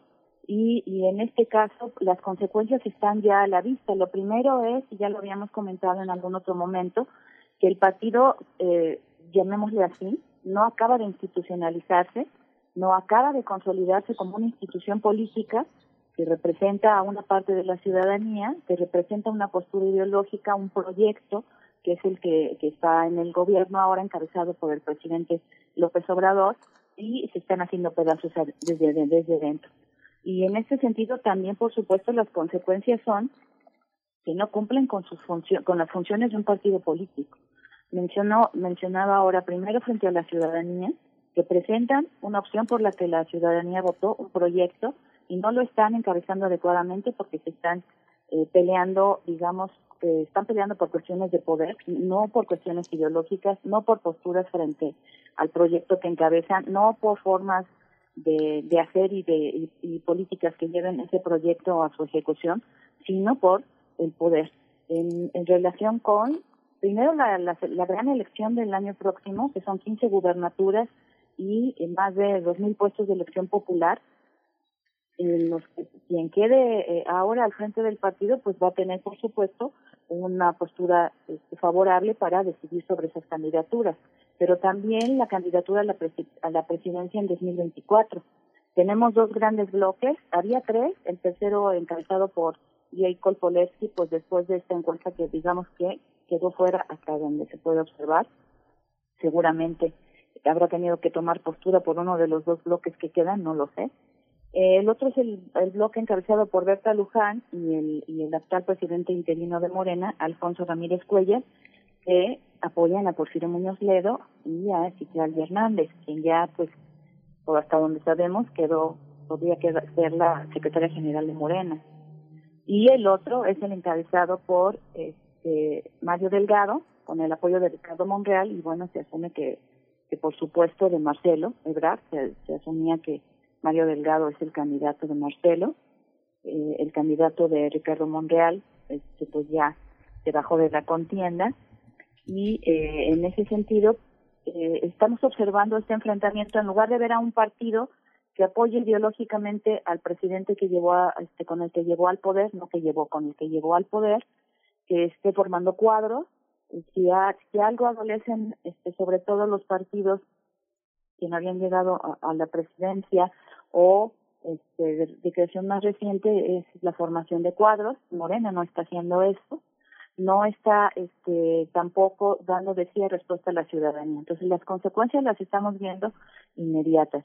Son además un, un, un punto más de preocupación para el presidente de la República que no puede, este, aunque sea el presidente de todos y aunque él mismo en, en esta semana en una de las conferencias mañaneras afirmó eh, no querer opinar porque pues no es el presidente de los morenistas ni de los López Obradoristas sino de todo el país de todas maneras pues ya en una ocasión anterior él mismo dijo me bajo un ratito de la investidura del puesto para opinar y entonces es una preocupación más como si no hubiera suficientes problemas para la administración federal problemas que resolver para tener además que estarse preocupando por lo que está pasando al interior de un partido que también eh, entre sus funciones sería la más simple, que es ganar, bueno, simple en, en términos este, lógicos, digamos, que es ganar elecciones.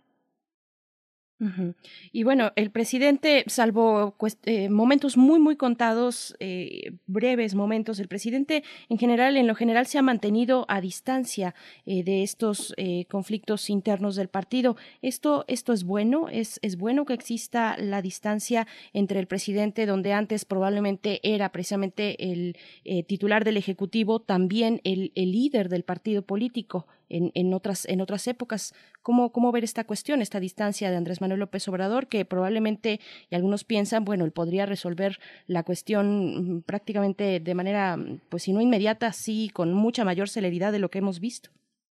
Claro, en términos de teoría democrática, por supuesto que es positivo esa sana distancia de la que alguna vez habló este Cedillo, eh, entre el presidente y su partido, por supuesto, en términos democráticos es lo deseable, pero en términos de política real, pues sí hay que preguntarnos, porque lo que se está poniendo en riesgo es un proyecto, es un, un el presidente le llama un proyecto alternativo de nación, un proyecto en el que efectivamente el presidente está dando un ataque frontal a la corrupción, a la enorme corrupción político-administrativa que este, ha caracterizado a este país en los últimos sexenios y que le ha, y que aunque México siga a flote porque es un, un, un enorme país, estamos viendo en, términos no solo culturales sino económicos, este, de trabajo, etcétera, pero lo, lo que se robaron, por decir, este, decirlo abiertamente, funcionarios anteriores, presidentes, gobernadores, etcétera, pues ha ido en detrimento del, del nivel de vida de la población, de los grandes este, grupos eh, menos beneficiados de la población, de la clase media. Entonces sí es muy importante este nuevo este nuevo proyecto, este con con sus eh, con errores, con con problemas de ejecución, porque también por supuesto hay muchas resistencias, hay una tensión enorme entre quienes quieren seguir conservando sus privilegios y el gobierno que está atacando esos privilegios. Entonces también ahí el partido tendría que tener un papel fundamental. Pero entonces en términos de política real, pues sí, se, sí sería en, en cierta forma conveniente que el presidente diera un manotazo. Y, y no lo ha hecho. E- Efectivamente, como bien dices, Berenice, pues ya se hubieran probablemente arreglado, pero ni, ni porque les combina a, a comportarse, les ha dicho que es, son es muy poca diligencia para tan, para tanto pueblo, ¿no? Y no parece ser que ni al presidente escuchan. No sé si si de veras este hu- hubiera tendría él que dar ese ese manotazo sobre la mesa para meterlos al orden y no sé si Un partido que, que fue fundamental, la organización, sus, eh, sus, sus personas, las personas registradas en el partido para cambiar el rumbo de México. eh, es- ¿Basta con una, con una pregunta, con una encuesta como la que se está haciendo? ¿O en la, en la conformación de un partido, esta conformación eh, ciudadana es inédita en la formación de partidos políticos? ¿Se parece algún otro momento de los partidos políticos en México? Yo creo que no, y efectivamente, como dices Miguel Ángel, es inédito. El, el, el, registro lo obtuvieron hacia mediados de 2014 y en seis años ya tienen la presidencia de la República y muy probablemente el próximo año se queden con 10 de, de, de 15 gubernaturas, a pesar de todo.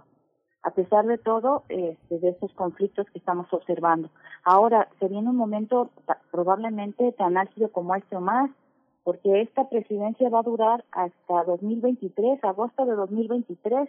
En agosto de 2023 o unos meses antes van a empezar otra vez las patadas abajo de la mesa por quién se queda con la presidencia de Morena, precisamente como antecedente a la elección de 2024. Eh, no me parece que fue este Itlali Hernández a quien le oí decir que pareciera una trampa, ¿verdad? Porque un, un año antes de la elección presidencial pues se van a, a, a, a agudizar los conflictos. Por otra vez sustituir esa dirigencia del partido.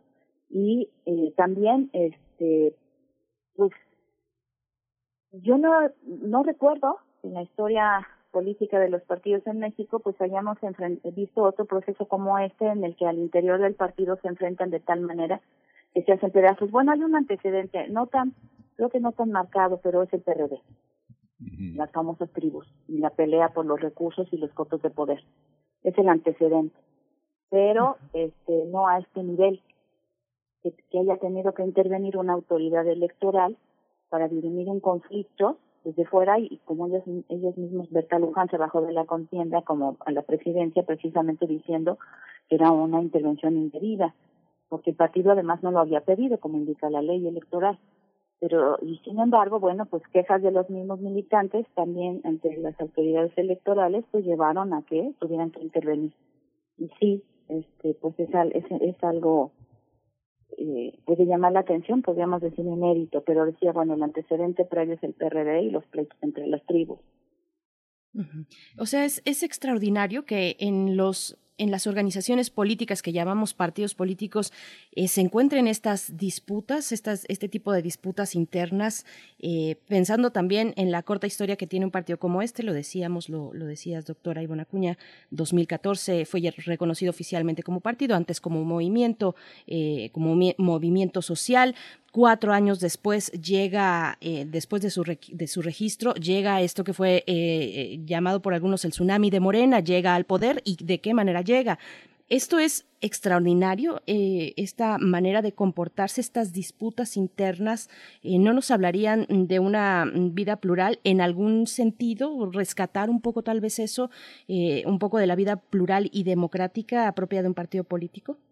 Sí, claro. O sea, lo novedoso no es que haya este, formación de, de bloques dentro de un partido que haya este, posiciones encontradas, inclusive lucha por, por los recursos, por las candidaturas, por una posición mejor de un bloque dentro de un partido. Eso, digamos que es parte de la vida normal y de los partidos.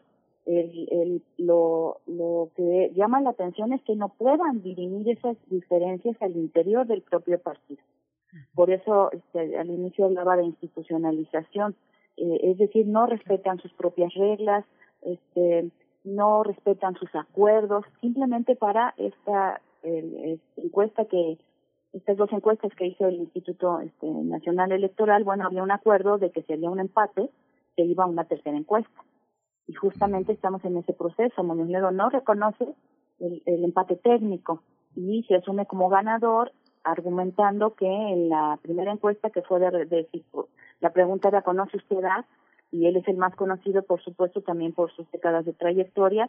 Y, él asuma que ganó si ganó esa encuesta cómo es que va a perder la segunda cuando no son no son iguales. La pregunta una cosa es que le pregunten a alguien oiga conoce usted a fulano y otra y le gustaría que fuera el presidente de su partido son cosas distintas ¿Y, ¿Y qué va a pasar ahora? Imaginemos un, un escenario en la que después de esta tercera encuesta pierda Muñoz Ledo. No creo que lo acepte. Si no, lo, si no está aceptando ahora, no creo que acepte que en la tercera encuesta gane Mario Delgado. Y entonces el conflicto parece interminable. Yo no creo que el resultado de esta tercera encuesta resuelva esos conflictos. Pero ese es el problema. No es un partido con espíritu de cuerpo ahí yo digo, aunque hay gente que no le guste la, la, referencia, tenían que aprender del PRI. Si algo tuvo el PRI durante décadas fue espíritu de cuerpo. Claro que había conflictos al interior del PRI, pero había estatutos, había reglas, había este, normas que, que seguían los distintos grupos. Había además, por supuesto, pues en un sistema presidencialista que es en el que seguimos, pues una voluntad que era la del presidente. Lo que me preguntabas, Berenice, es que si no haría falta que el presidente pues meta mano en, en para poner orden entre las partes enfrentadas. Pero el punto es que también el presidente se encuentra en, en, en una encrucijada porque él prometió ser diferente. Él habla de democracia y este, muchas de sus actitudes, aspectos, por ejemplo, con respecto a, a no eh, reprimir a sus opositores, etcétera, que lo acusan de autoritario y, eh, y, obviamente es una, una, una acusación ideológica y, política tramposa en cierto sentido que no se sostiene porque no, no están siendo sujetos de una censura y represión como la que hubo en, en, en sexenios anteriores. Pero entonces, ¿cómo el presidente si está diciendo que este, los partidos son, son instituciones que tienen que resolver sus problemas internamente sin que intervenga el presidente, ¿cómo va entonces él a hacerlo abiertamente o incluso de, manera privada porque ahora todo se filtra, ¿no? Y este, todo, al rato oiremos el audio y la grabación y demás, ¿cómo va a intervenir sin contradecirse? Es que también, Iván, no sé si esté eh, usted de acuerdo, pero eh, estamos frente eh, en, un, en un contexto muy democrático de grandes libertades en medio de una tradición muy autoritaria, porque lo que refleja esta forma corpuscular de moverse y esta genealogía de los poderes al, interior del partido, en las grandes figuras, Marcelo Ebrard, Claudia Sheinbaum, este, todas estas, todo este conjunto de personalidades, es, es a fin y al cabo la tradición autoritaria. Ahora que usted nos recuerda al PRI, Digo, yo lo que recuerdo del PRI en esta unidad corpuscular es que quien no, no funciona tiene algún tipo de accidente, desaparece, hay que buscarlo a través de una bruja. Este, eso es también el PRI. Hay una tradición autoritaria que viene también eh, inspirada también en muchos momentos del siglo XIX que se consolidaron en el XX y que los generales se consolidaron eh, en la, después de la Revolución Mexicana. ¿O cómo lo ve? Claro, eh, claro que sí. Y, este, y efectivamente de esa tradición es de la que el presidente se quiere alejar. Sin embargo, por supuesto, estamos en un sistema presidencialista donde este López Obrador ha centralizado a, a, este el, el poder, bueno, desde que la ciudadanía, quien, quien se votó por él, decidió eh, darle poder en las cámaras, congresos locales y este gubernaturas, pues por supuesto, eh, creo yo que en términos políticos no habría una manera de hacer un cambio de régimen y llevar adelante un proyecto que, que daña tantos intereses creados y no es centralizando el poder. Pero aún así, el, el, el propio presidente se ha puesto algunos límites, porque porque entonces, como como en, en, su sueño de ser uno de los mejores presidentes que ha tenido México, cómo podría hacer eso realidad si emula a quien critica? Y eso también explica por qué dentro de Morena no es posible poner orden, precisamente, porque había maneras, ¿no? Mecanismos para, digamos, obligar a que las partes en conflicto se pongan de acuerdo. Ahora, al interior de, de los partidos políticos, tal, vez la democracia no opere igual que, que afuera. O sea, ahí hay, este, definitivamente funcionan, pues los pesos y los contrapesos, funcionan quién tiene más recursos, quién tiene más, quién mueve a más gente. Morena es un movimiento social, entonces, lo que estamos viendo ahí son en estos dos bloques que mencionaba, pues quién puede mover a más gente. Por ejemplo, este Mario Delgado, se sabe que creó una estructura electoral en diciembre de 2019 eh, para mover gente este, en, apoyo suyo en función de este proceso. Entonces, eso es, eso es lo que, lo que, lo que está pasando, por supuesto. Pero como no hay esa decisión autoritaria del presidente de que se haga lo que él quiere y que quede quien él quien a él le beneficie más, porque además están peleándose por quién va a defender mejor al presidente, pero ahí el presidente tendrá mejor opinión, y como no hay este manotazo autoritario, pues estamos viendo lo que estamos viendo. Uf, pues hay pocos minutos por delante y mucho que hablar. Eh, por supuesto, las implicaciones para la autoridad electoral, para el INE, qué implicaciones tiene pues este arbitraje que le tocó, que le obligó el tribunal para eh, ordenar la vida interna de Morena, eso por un lado, pero por otro también regresando al ejemplo del PRI y al margen de sus prácticas oscuras, que finalmente habrá que ver cuánto se resolvía de la vida interna a través de prácticas eh, ilegales, oscuras, en fin, las que ha mencionado y las que conocemos las que ha mencionado Miguel Ángel Quemain, pero pregunto también, doctora, ¿este atolladero en Morena tiene un origen instrumental, eh, comparando con el PRI, que tenía sus reglas claras, donde todos se alineaban, donde cerraban filas en, cuanto hablaba el presidente, pues ya no había más que decir sin obedecer. Eh, ¿cómo, ¿Cómo está para el caso de Morena? ¿Es un tema de origen instrumental, de reglas no claras? No, yo creo que no. No, no es un problema de reglas, es un problema este, que por supuesto tiene que ver con que este, dentro del partido no respetan sus propios acuerdos y sus propias reglas, sino tiene que ver con el enfrentamiento de dos bloques por el poder.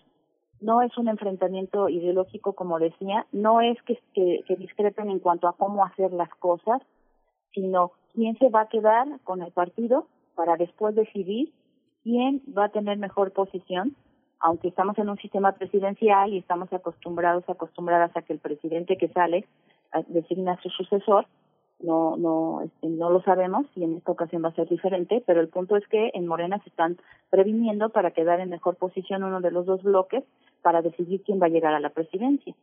si va a ser este Marcelo Ebrard, si va a ser Claudia Sheinbaum, se asocia a Claudia Sheinbaum con el bloque de Berta Luján y Alfonso Ramírez Cuellar y este por supuesto a Marcelo con Mario Delgado. Ahí está también Ricardo Monreal. Pudiéramos suponer que hay un acuerdo entre Ricardo y Marcelo, tú primero y yo después, porque en este segundo bloque, este con Mario Delgado, eh, aparentemente van juntos Ricardo Monreal y cuyo, cuyo candidato Alejandro Rojas ya había yo comentado ya se bajó de la contienda y Marcelo Ebrard.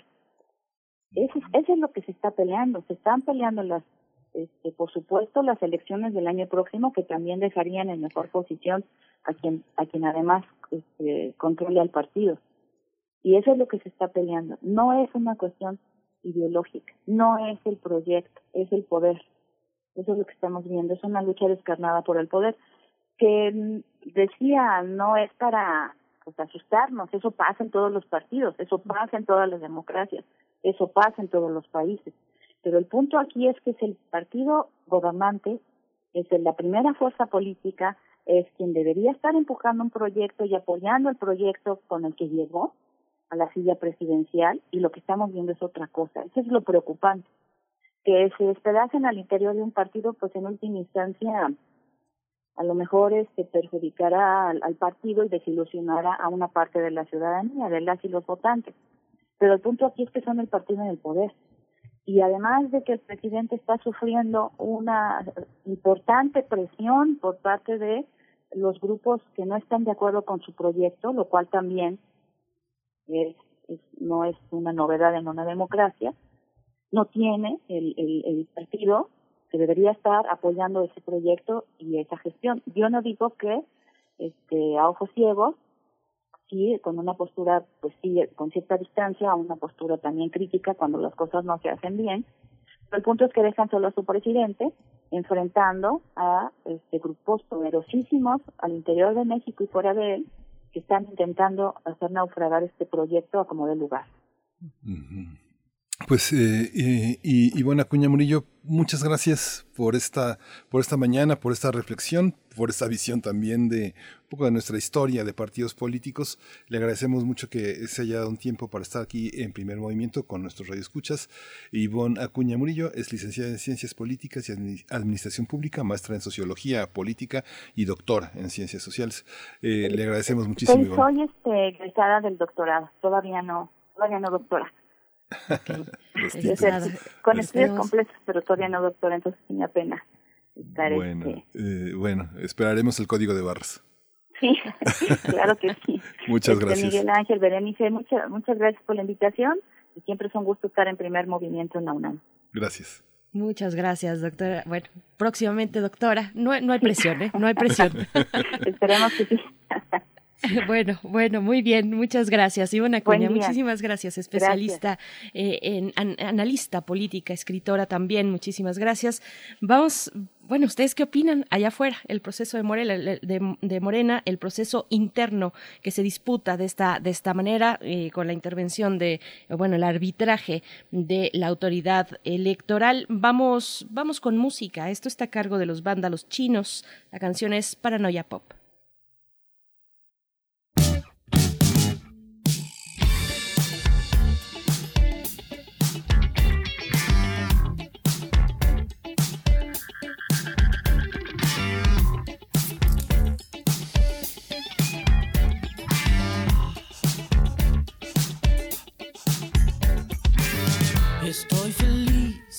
Estoy en TV y todos hablan de mí. La verdad es lo que siempre soñé. Todos viendo mi cara. Treinta mil amigos, soy tan conocido. Todos quieren ser como yo. Todo lo guardo en la playlist corazón.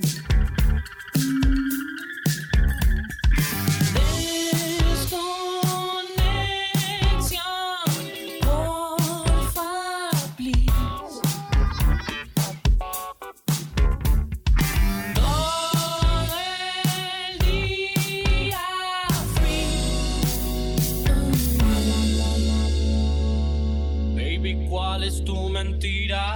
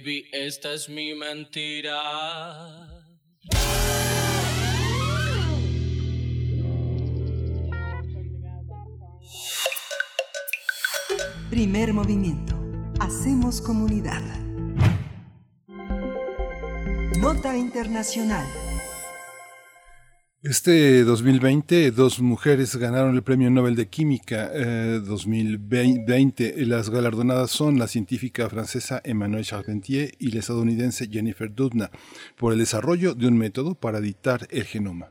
La Real Academia de las Ciencias de Suecia informó que el reconocimiento a las científicas es por el desarrollo de la técnica conocida como tijeras genéticas, que parte de un grupo de secuencias de ADN presentes en las bacterias que forman parte de su respuesta inmune y que ante la entrada de un virus utilizan una clase de proteínas para cortar el ADN.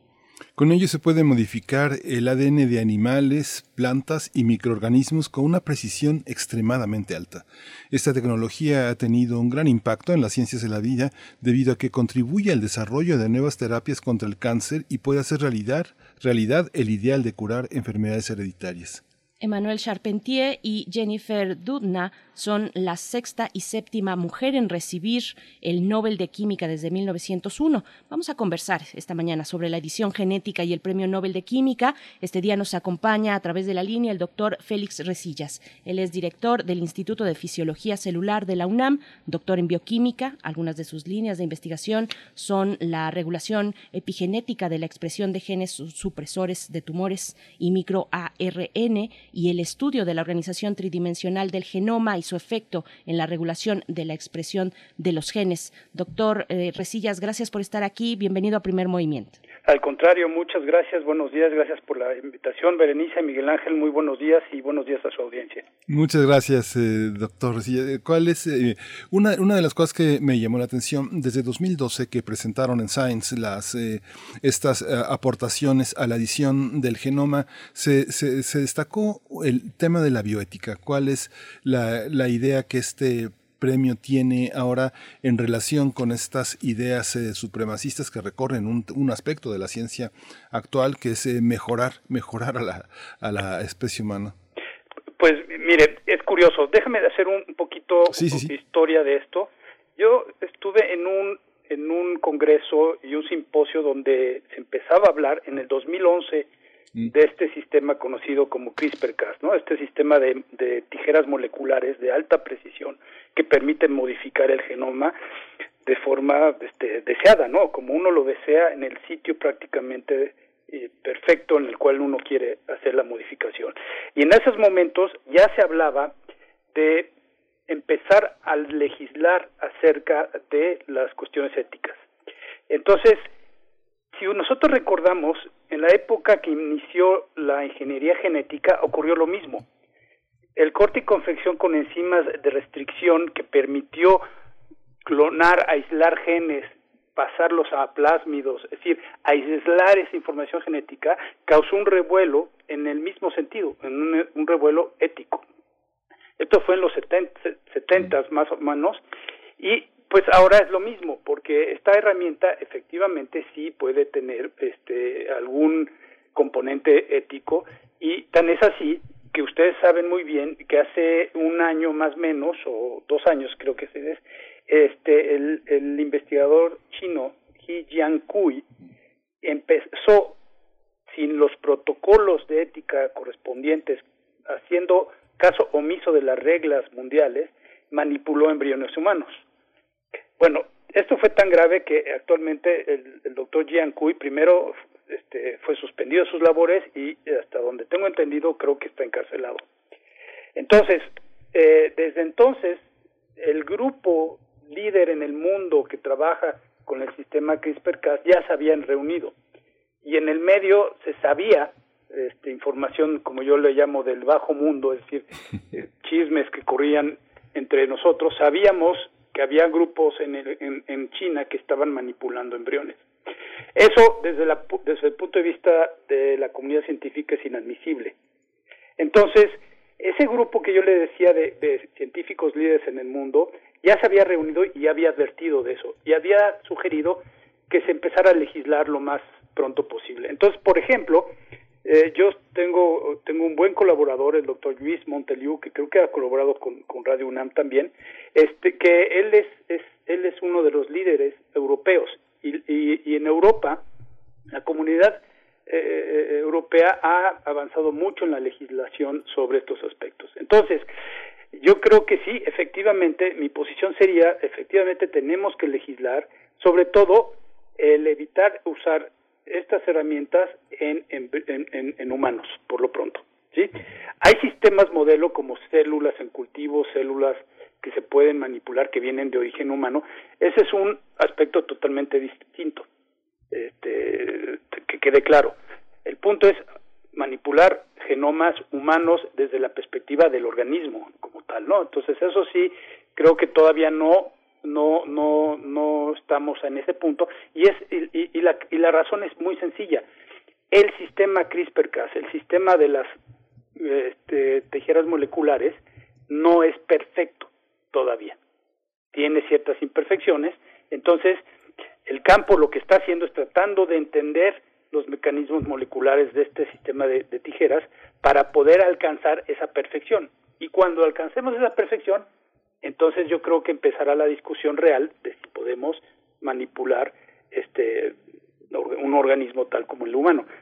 Por, por lo pronto, como ustedes ya lo mencionaron en la, en la introducción, esta es una herramienta fantástica. Es un parteaguas en la biología molecular y celular de, de la humanidad. Tan es así que se reconoce con, con el premio Nobel a estas dos investigadoras. Entonces, eh, no sé si, si, si eh, he sido suficientemente claro de, Sí, sí, de la sí. posición que, que nosotros hemos pues discutido y observado y creo que en México lo que tenemos que hacer es este yo creo que no tenemos que inventar algo nuevo sino mi posición sería tratar de adherirnos a la mejor posición o a la mejor óptica que tengamos en otros países yo creo que adherirnos a las reglas éticas que se están desarrollando y ya se desarrollaron en el Reino en, en, en el- en- la Unión Europea yo creo que sería una una buena cosa. Doctor, entonces, bueno, precisamente para tener esa claridad, todavía no estamos en el momento en el que se ha permitido el uso de este sistema eh, CRISPR-Cas. eh, En- estas en, definitiva no, en definitiva no lo estamos. Sin no em- estamos. Sin embargo, que quede muy claro, porque digo, la herramienta es tan fantástica, tan eficiente, tan versátil, que tampoco eh, se trata de, de, verla como un peligro. Es decir, creo que esta herramienta, no creo, estoy seguro, estoy convencido que esa esta herramienta va a permitir grandes avances en el conocimiento. Ya lo está haciendo. Eh, Entonces, son más los beneficios que lo que no va a traer este de positivo esta esta herramienta. Entonces, no la no no, no lo veamos como un peligro. Eso eso es y también muy importante desde mi punto de vista. Bueno, solamente entonces eh, enfatizar, hay un gran salto de la investigación a la clínica, es un paso muy amplio. Que eh, cómo estamos, en- ya que no estamos en la clínica, no estamos en este momento de aplicación clínica, sino en la investigación, ¿cuáles son las reglas, los lineamientos, eh, dónde está la vanguardia? Por supuesto ahí en el premio, en el premio Nobel de Química, que, eh, que por qué les mereció a Emmanuel Charpentier y a Jennifer Doudna este, este reconocimiento, el reconocimiento más alto en la ciencia. Ah, Este es un punto muy importante y, y, también quisiera regresar un poco a, la historia de este premio. Y, eh, para mí, y son cuestiones también incluso sentimentales y personales, quisiera regresar a la observación inicial de nuestro querido amigo Francisco Mojica, que ustedes deben haber escuchado mencionar. El doctor Mojica es un investigador, es un microbiólogo de la Universidad de Alicante. Él fue el de los primeros investigadores que, a través del análisis de unas arqueobacterias, son unas bacterias muy primitivas, que son unas bacterias altamente resistentes a sal, él las, las colectaba, estudiaba por qué eran tan resistentes a niveles tan elevados de sal en las salinas de las costas de Alicante. Él hizo uno de los primeros análisis de genómica bacteriana, es decir, secuenció genomas de esas bacterias. Y ahí encontró, y no, no voy a entrar este, en el detalle para no aburrir a su audiencia, pero encontró una serie de secuencias repetidas, son trechos de, de, de esas letras A, C, G, T, que se repiten muchas veces, y esas, eh, esas fueron las que finalmente generaron este sistema de respuesta inmune contra eh, infecciones virales por parte de las bacterias. Ese es el origen, porque ahí se descubrió el sistema enzimático, es decir, se descubrieron las tijeras moleculares. Entonces, yo siempre, eh, cuando me preguntan de esto, quiero subrayar mucho este, este hecho. Si se dan cuenta, este es un ejemplo claro, paradigmático de cómo la investigación básica, después de muchos años, porque esto fue en 2003, y, eh, y los primeros descubrimientos de, de, de Charpentier y de Dudna fueron en 2013, bueno, su propuesta, ¿no?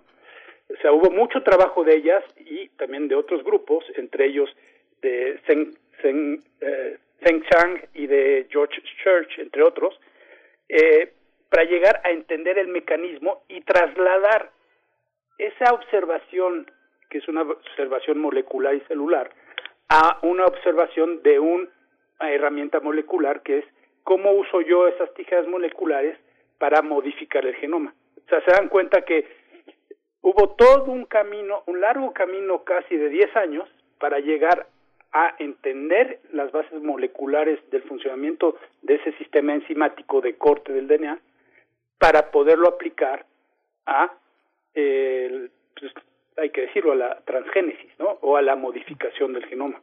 Y e- entonces, la aportación de, de, de Charpentier y de Dudna fue entender a profundidad los mecanismos moleculares de estas enzimas, pero sobre todo entender otros dos aspectos. Una, si recuerdan este sistema de tijeras, ¿por qué yo puedo direccionalizar las tijeras al lugar que yo quiero en el genoma? Porque también se descubrió que eso se puede hacer a través de lo que llamamos una guía de RNA, de molécula de ácido ribonucleico.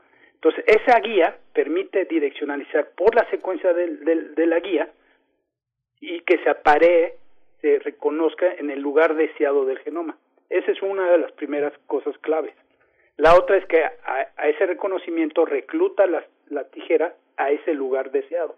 Y segundo, que es fundamental y con frecuencia olvidamos, es que el sistema de reparación de la propia célula complementa el trabajo, es decir, se hace el corte, porque podemos pensar, hacemos el corte molecular, bueno, si cortamos el DNA, pues eso sería dramático, no serviría de nada, incluso generaría este, defectos muy graves. Cortas el DNA, pero se repara inmediatamente. Entonces, el sistema de reparación de la célula, de adentro de la célula, la- la- la- el sistema de reparación endógeno de la célula es fundamental para completar el trabajo. Y entonces, cerrar esos, esos cortes y tener un genoma continuo, que eso es fundamental. Entonces, eso fue lo que ellas también eh, pudieron entender a nivel molecular y empezar junto con Feng Chang y otros a hacer las aplicaciones que conocemos hoy, que por un lado son cambios genéticos, pero por otro que es fundamental es también poder modificar el epigenoma. Como ustedes saben y lo mencionaron, nosotros trabajamos con epigenética. Pero también este sistema puede llevar una versión donde las tijeras no funcionan y en lugar de tijeras poner enzimas que modifican la estructura del genoma. Entonces, se ha vuelto tan versátil y tan útil en diversos aspectos que no son solo de la parte clínica. Por ejemplo, eh, la biología del desarrollo está tomando ventaja de esta metodología de una forma espectacular. Entonces, bueno, eso es lo que yo podría comentarles al respecto. Sí, doctor Sillas, es que hay tantas preguntas y tan poco tiempo porque nos estamos acercando al final, pero fíjese que una de ellas es eh, una, una cuestión, da, da muchísimo entusiasmo ver a dos mujeres jóvenes. Una, una tiene 56, una tiene 51.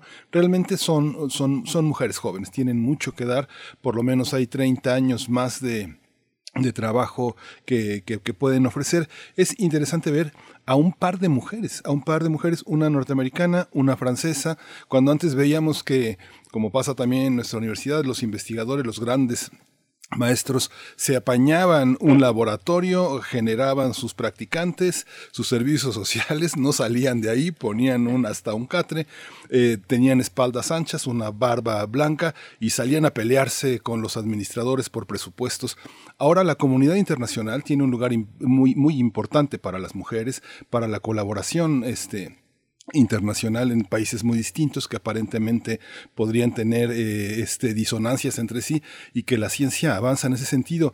¿Cómo lo ve? ¿Cómo ve esta este esto que ahora vemos con tanta naturalidad en, en- los premios, en, la- en el reconocimiento internacional? ¿Cómo lo ve usted? Pues eh, por un lado a mí me da mucho mucho gusto y ahorita le voy a dar un argumento muy muy específico, pero por otro lado no me sorprende como usted en cierta forma lo dice. Este la ciencia moderna ha cambiado muchísimo. Por ejemplo, yo viendo en detalle la, la carrera científica de, de Manuel Charpentier, Emmanuel Charpentier ha estado en Rockefeller University, este, estuvo en el Institut Pasteur, estuvo en Viena, estuvo en Alemania, ahora es director del Max Planck Institute of Infections, o sea, tiene, y tiene 51 años. Es decir, eh, eh, ella ya tiene una carrera muy sólida. La, la doctora Jennifer Doudna, ella es Howard Hughes Fellow, o sea, es una Howard Hughes. Howard Hughes es el Instituto de Investigación Médica de los Estados Unidos de más prestigio. Los grandes, grandes científicos están allí. O sea, a su edad ya está en esa, en, en ese, en ese rango de investigadora y está en el Gladstone Institute ahora, que ahí hay eh, varios premios Nobel, incluyendo Yamanaka, el que hizo lo- la- el sistema de reprogramación celular. Entonces, por un lado es espectacular y no me extraña, o sea, la creatividad de las mujeres, la dedicación, la capacidad de, trabajo de detalle es, es, es indudable, ¿no? Pero al mismo tiempo, esto ya ha cambiado. Esa visión que usted describía hace un momento ya va cambiando. Y va cambiando también porque la ciencia moderna también se hace a base de colaboraciones, es multidisciplinaria. Ya no podemos saber ser el saberlo todos. Entonces, estas investigadoras, estoy seguro que desde jóvenes lo entendieron, tienen muchas colaboraciones, tienen interacciones y entonces pudieron desarrollarse. Ahora, sigo sigo con este mismo argumento. La ciencia ha cambiado. Yo le puedo decir, es un dato interesante de nuestro instituto. Si vemos hacia los investigadores más, este, digamos, los más eh, de, de mayor trayectoria en el rango universitario dentro de nuestro instituto, hay una diferencia de, de 2 a 3 o de 3 a 1 en términos de más hombres que mujeres. Pero si vamos a las, a las edades más tempranas, a las jóvenes, a las jóvenes y jóvenes investigadores, es decir, los jóvenes investigadores que se vuelven este, líderes de grupo, que tienen su, dirigen su propio laboratorio, estamos en un 50%, 50%. O sea, es un 50% de mujeres, un 50% de hombres. O sea, se está equilibrando la balanza en las jóvenes generaciones de investigadores en, favor de que hay más mujeres. Otro ejemplo le puedo dar. Eh, de las últimas 10 solicitudes de ingreso a, nuestro laboratorio, al laboratorio que yo dirijo, pongamos de 10 solicitudes, yo creo que sin equivocarme, por lo menos 8 han sido de, de- mujeres. Entonces, con esto yo, le- yo, yo le doy dos ejemplos muy concretos, no, no es solo hablar en el aire, es concretos de cómo la- el equilibrio se está empezando a alcanzar. Claro está que si usted me pregunta qué pasa en, en- en- en ingeniería o en otras áreas, pues no es lo mismo. Pero en, en esta área de la biomedicina, la biología celular, la biología en términos generales, es indudable que el equilibrio está, está alcanzándose. Pues doctor eh, Félix Resillas, necesitamos otra charla y muchas charlas más. Yo me quedo con muchas dudas y con eh, precisamente con mucha emoción al, al escucharle, muchas dudas, por ejemplo, sobre la capacidad de, de reparación de la célula desde sí misma. Es, Sí. Me parece maravilloso y que hay que, que, hay que eh, regresar, si nos permite, al tema. Se nos ha acabado el tiempo, pero es un placer conversar con usted, doctor Félix Resillas. Muchas, muchas gracias. Pues como siempre estoy a sus órdenes. Gracias. Muchas gracias, doctor. Y buen día. Muchísimas gracias. Bueno, el doctor Félix Resillas, director del Instituto de Fisiología Celular de la UNAM, eh, donde se abordan eh, pues sus líneas de investigación, la regulación, re- eh, regulación epigenética, todo lo que ya nos ha comentado él de una manera mucho más detallada. Pues bueno, es un interés constante el que tenemos en este espacio por esos temas, Miguel Ángel. Sí, justamente este tema de la bioética tendrá que avanzar también. Digamos que los animales, las plantas y los microorganismos no son considerados en ese sentido porque, bueno, heredamos la concepción cartesiana de que eh, eh, los animales no tienen alma y que pues, eh, pues, pues son, son como cosas, ¿no? Quien tenga un gato, quien tenga un perro, quien tenga una tortuga, pues sabrá que la relación con los animales es extraordinaria, maravillosa y en un nivel de comunicación muy intenso. Ver trabajar a los investigadores a los laboratorios a veces es muy duro trabajar con con, con primates, con monos, con ratas, eh, con aves, es fuerte, es fuerte saber que el sacrificio eh, continúa en una línea de la investigación y que bueno, este, existe o no una manera de entendernos, una existe una bioética para, para los animales, es una pregunta. ¿no? Por supuesto, bueno, que nos comenten allá afuera, están nuestras redes sociales, como ya lo hace eh, varios de nuestros escuchas. Mayra Elizondo nos recomienda un libro que se titula, bueno, tiene un título maravilloso, Editando Genes, recorta, pega y colorea. Las, maravilla- las maravillosas herramientas del CRISP, esta técnica de la que nos habló el doctor Félix Resillas, y está editado por colección El Café Cajal, es de Luis Em, Luis Montoliu es el, el- bueno es el, escritor es el escritor el, eh, precisamente de esta recomendación que nos hace Mayra Elizondo. Muchas gracias. Nos llegó la hora de despedirnos de esta de, de este momento para pasar al tercero. Después del corte nos despedimos también de la radio Nicolaita en estos momentos Miguel Ángel. Vámonos, eh, adiós a la radio Nicolaita, nos escuchamos mañana de 8 a 9 de la mañana, siga aquí en Radio UNAM, siga en primer movimiento. Queremos escucharte. Llámanos al 55 36 43 39 y al 55 36 89 89. Primer movimiento. Hacemos comunidad.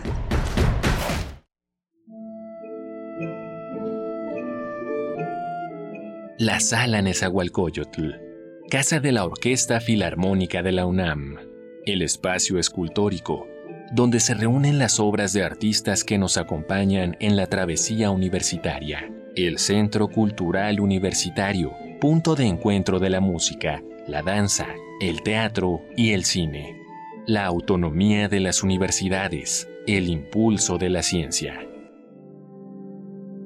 Hubieran sido muy diferentes sin la determinación del doctor Guillermo Soberón Acevedo, ex rector de la Universidad Nacional Autónoma de México entre 1973 y hasta 1981. Guillermo Soberón se tituló como médico cirujano en la Facultad de Medicina y se doctoró en Química Fisiológica en la Universidad de Wisconsin. Su preparación y conocimiento le permitieron crear el Departamento de Bioquímica en el Hospital de Enfermedades de la Nutrición. Además, incidió en el desarrollo de la ciencia a nivel internacional. Fue miembro del The Biochemical Society en Inglaterra y en la American Society of Biological Chemists en Estados Unidos, entre otras. Asimismo, cuando fue secretario de Salud, creó el Instituto Nacional de Enfermedades Respiratorias. Sin duda, su trabajo dejó una enorme huella en cada sitio de ciudad universitaria y grandes frutos en la educación, la salud y la ciencia en nuestro país. Doctor Guillermo Soberón 1925-2020 In Memoriam. Radio UNAM Experiencia Sonora.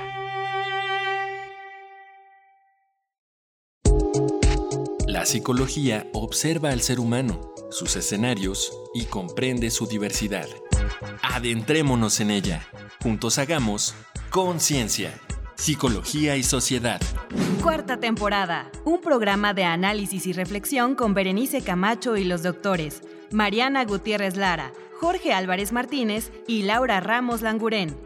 Todos los lunes a las 18 horas por el 96.1 de FM y su retransmisión los jueves a las 16 horas por el 860 de AM. O si lo prefieres, escucha el podcast en radiopodcast.unam.mx. Radio UNAM, Experiencia Sonora. Saúl llega hasta donde empieza Luisa y donde termina Luisa empieza Sandra. Rafa empieza aquí y Fátima ayuda a que suceda. Manuel quien abre espacio a Elena para que Natalia ayude a Liliana, a Ana y Lidia. Y esta invita a Livia quien se junta con Viviana. Víctor acepta y... Para decidir quién va a ocupar los más de 21.000 cargos que se elegirán en las elecciones de 2021, tenemos que estar todas y todos. Es importante, tienes que estar. Este 2021 contamos todas, contamos todos. INE. El 48 Festival Internacional Cervantino se vuelve digital para llegar a ti. Sé parte de esta fiesta cultural. 12 países, más de 50 actividades y 570 artistas en acción. Vívelo de forma gratuita del 14 al 18 de octubre. Conoce la programación en festivalcervantino.gov.mx. Contigo en la distancia, el Cervantino es hashtag el espacio que nos une. El espacio que nos une.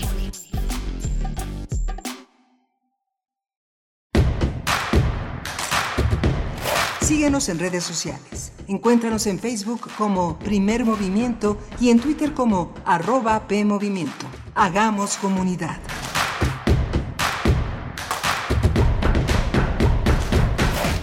Hola, buenos días. Esto es Primer Movimiento. Bienvenidas, bienvenidos a, a las 9.05 de la mañana en el horario de la Ciudad de México.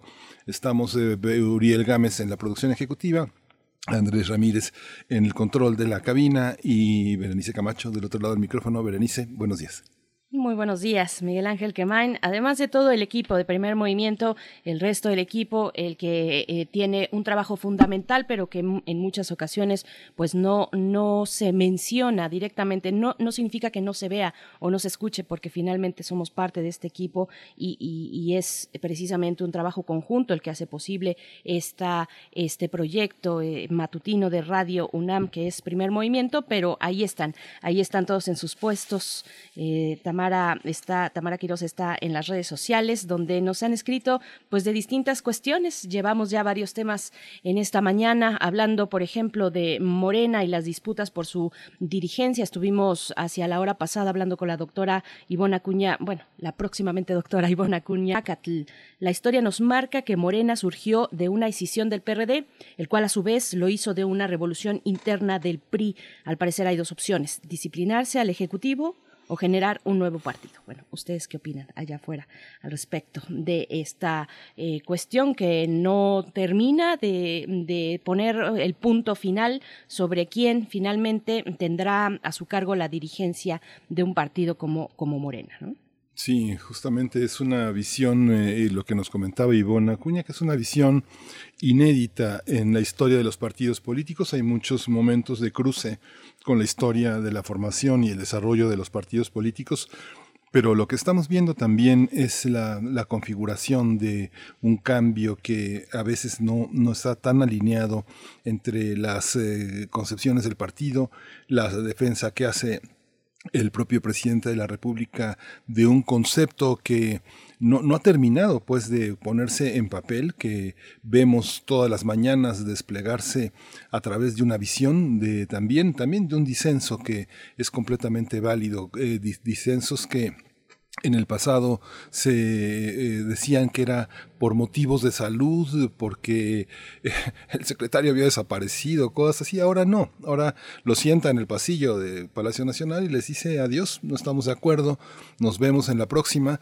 Y pues son maneras de concebir el cambio democrático el cambio en México de una manera distinta, polémica, por supuesto polémica, pero bueno, no deja de ser interesante reflexionar, ver esta disputa que para muchos es caricaturesca, para otros es ver- verdaderamente vergonzosa, pero que forma parte de lo que del cambio que estamos viviendo en todos los terrenos, ¿no? Por supuesto, sí, con, con la expectativa, los que estamos siguiendo este proceso, pues ya desde hace un año, ya lo mencionabas bien, eh, ya un largo proceso de indefinición al interior mm, de Morena, pero de una vida eh, política interna también que se muestra interesante por ser quien es, por ser el partido en el poder, por tener las expectativas y proyecciones que tiene para mm, los siguientes comicios eh, y bueno, en, en contraste con la oposición que no acaba de encontrarse a sí misma, bueno, eh, estaremos dando seguimiento a este tema, por supuesto, que continúa. Y bueno, en otras cuestiones, solamente antes de pasar, bueno, a la poesía necesaria en esta voz, en la voz de mm, Miguel Ángel Quemain en esta ocasión, mm, solamente invitarles algo que a su vez Ana Lorena Delgadillo, una pues eh, colaborado, colaboradora o por lo menos con una presencia muy importante en este espacio, es recurrente poder platicar con ella. Ella dirige la Fundación de la Justicia y el Estado Democrático de Derecho en México, donde abordan diversos temas, entre ellos el tema de las personas migrantes, pues nos invita a la conferencia de prensa titulada ¿Qué efectos ha dejado la pandemia de COVID-19 en las personas migrantes y refugiadas? Es un informe, se trata de un informe sobre las violaciones a derechos humanos documentadas por organizaciones defensoras y albergues en México. Son varias las organizaciones que acuden a esta presentación del informe. Será el día de hoy, miércoles 14 de octubre, a las 10 de la mañana, a través de Zoom. Es una transmisión en vivo digital a través de Zoom en el Facebook, en la cuenta de Facebook de la Comisión de Defensa y Promoción de los Derechos Humanos. Lo encuentran con las siglas CMDPDH. Así son las siglas de la Comisión Mexicana de Defensa y Promoción de los Derechos Humanos, Miguel Ángel.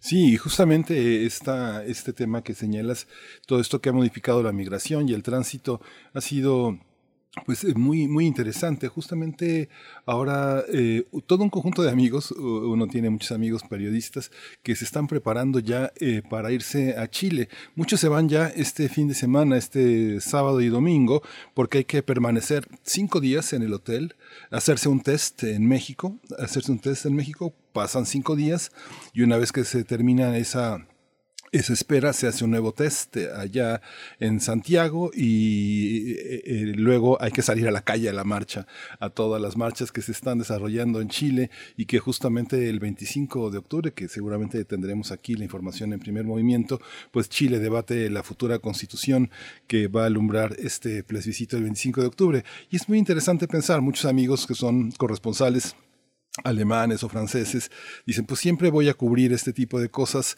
eh, por, mi, por mi cuenta sin acreditarme. Ahora hay que acreditarse, porque si no te acreditas, pasas 14 días en el hotel por tu cuenta, en lo que pasa el peligro de infectar a otras, a otras personas. Pero bueno, dice, ¿valdrá la pena cubrirlo? ¿Val- ¿Valdrá la pena estar en la calle? Muchos se, preguntan eso.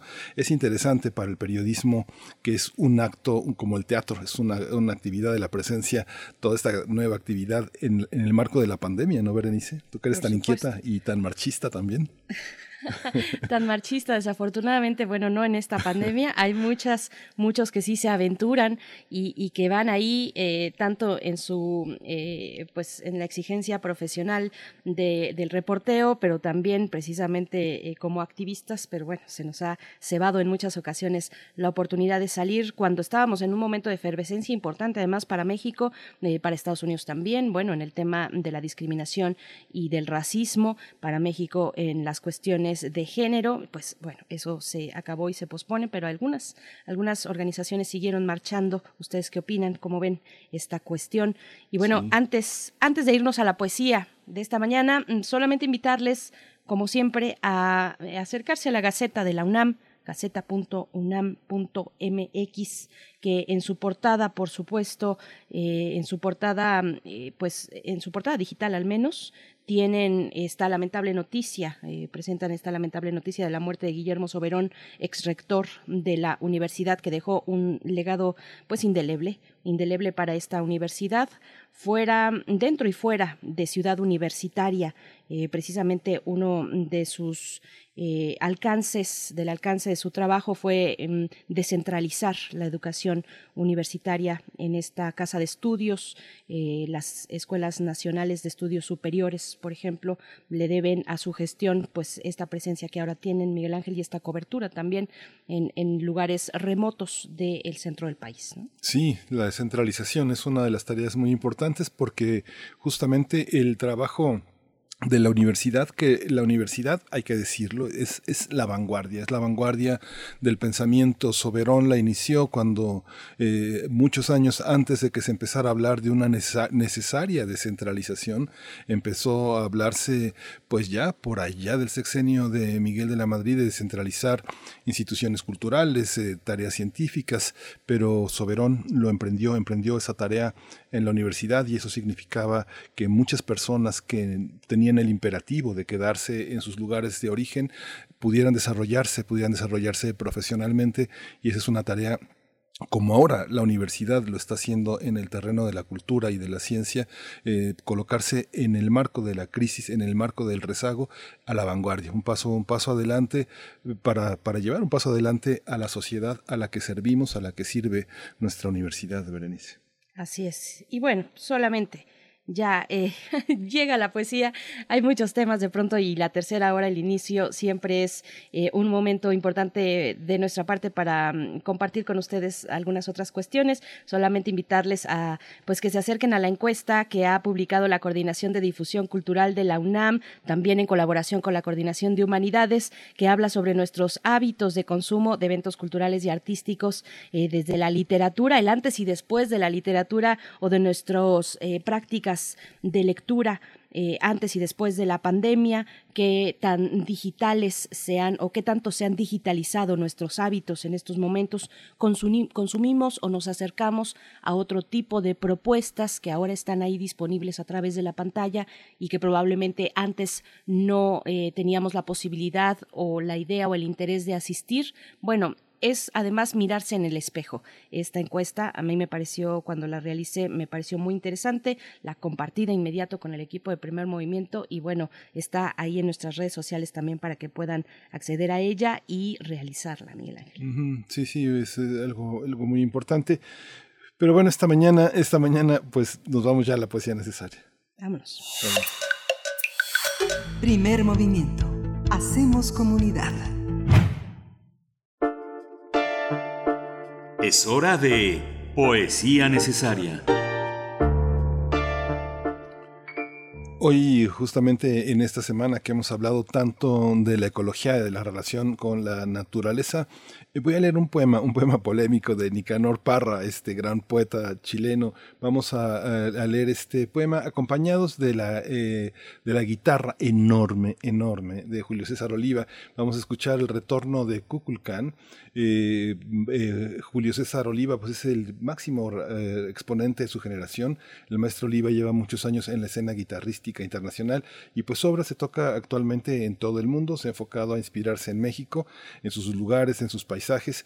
Y bueno, hace años, hace algunos años lo tuvimos aquí en Radio UNAM, en el auditorio, nuestro querido auditorio, en la sala Julián Carrillo de Radio UNAM en enero de 2012, tocando justamente esta selección que hoy hace Anastasia Sonaranda como parte del proyecto Linajes del Viento. Así que bueno, va, va este poema de Nicanor Parra y acompañado de la guitarra de Julio César Oliva. Dice, Defensa del Árbol, dice, ¿por qué te entregas a esa piedra, niño de ojos almendrados, con el impuro pensamiento de derramarla contra el árbol? Quien no hace nunca daño a nadie no se merece tan maltrato, ya sea sauce pensativo, ya melancólico naranjo, debe ser siempre por él. Yo no comprendo, francamente, cómo es posible que un muchacho tenga ese gesto tan indigno, siendo tan rubio y delicado. Seguramente que tu madre no sabe el cuervo que ha criado. Te cree un hombre verdadero. Yo pienso todo lo contrario. Creo que no hay en todo Chile niño tan malintencionado. ¿Por qué te entregas a esa piedra como un puñal envenenado? Tú que comprendes claramente la gran persona que es el árbol, él da la fruta deleitosa, más que la leche, más que el nardo, leña de oro en el invierno, sombra de plata en el verano, y lo que es más que todo junto, crea los vientos y los pájaros. Piénsalo bien y reconoce que no hay amigo como el árbol. A donde quiera que te vuelvas, siempre lo encuentras a tu lado. Vayas pisando tierra firme o móvil mar alborotado. Estés meciéndote en la cuna o bien un día agonizando, más fiel que el vidrio del espejo y más sumiso que un esclavo. Medita un poco lo que haces, mira que Dios te está mirando. Ruega al Señor que te perdone de tan gravísimo pecado y nunca más la piedra ingrata salga silbando de tu mano. Nicanor Parra.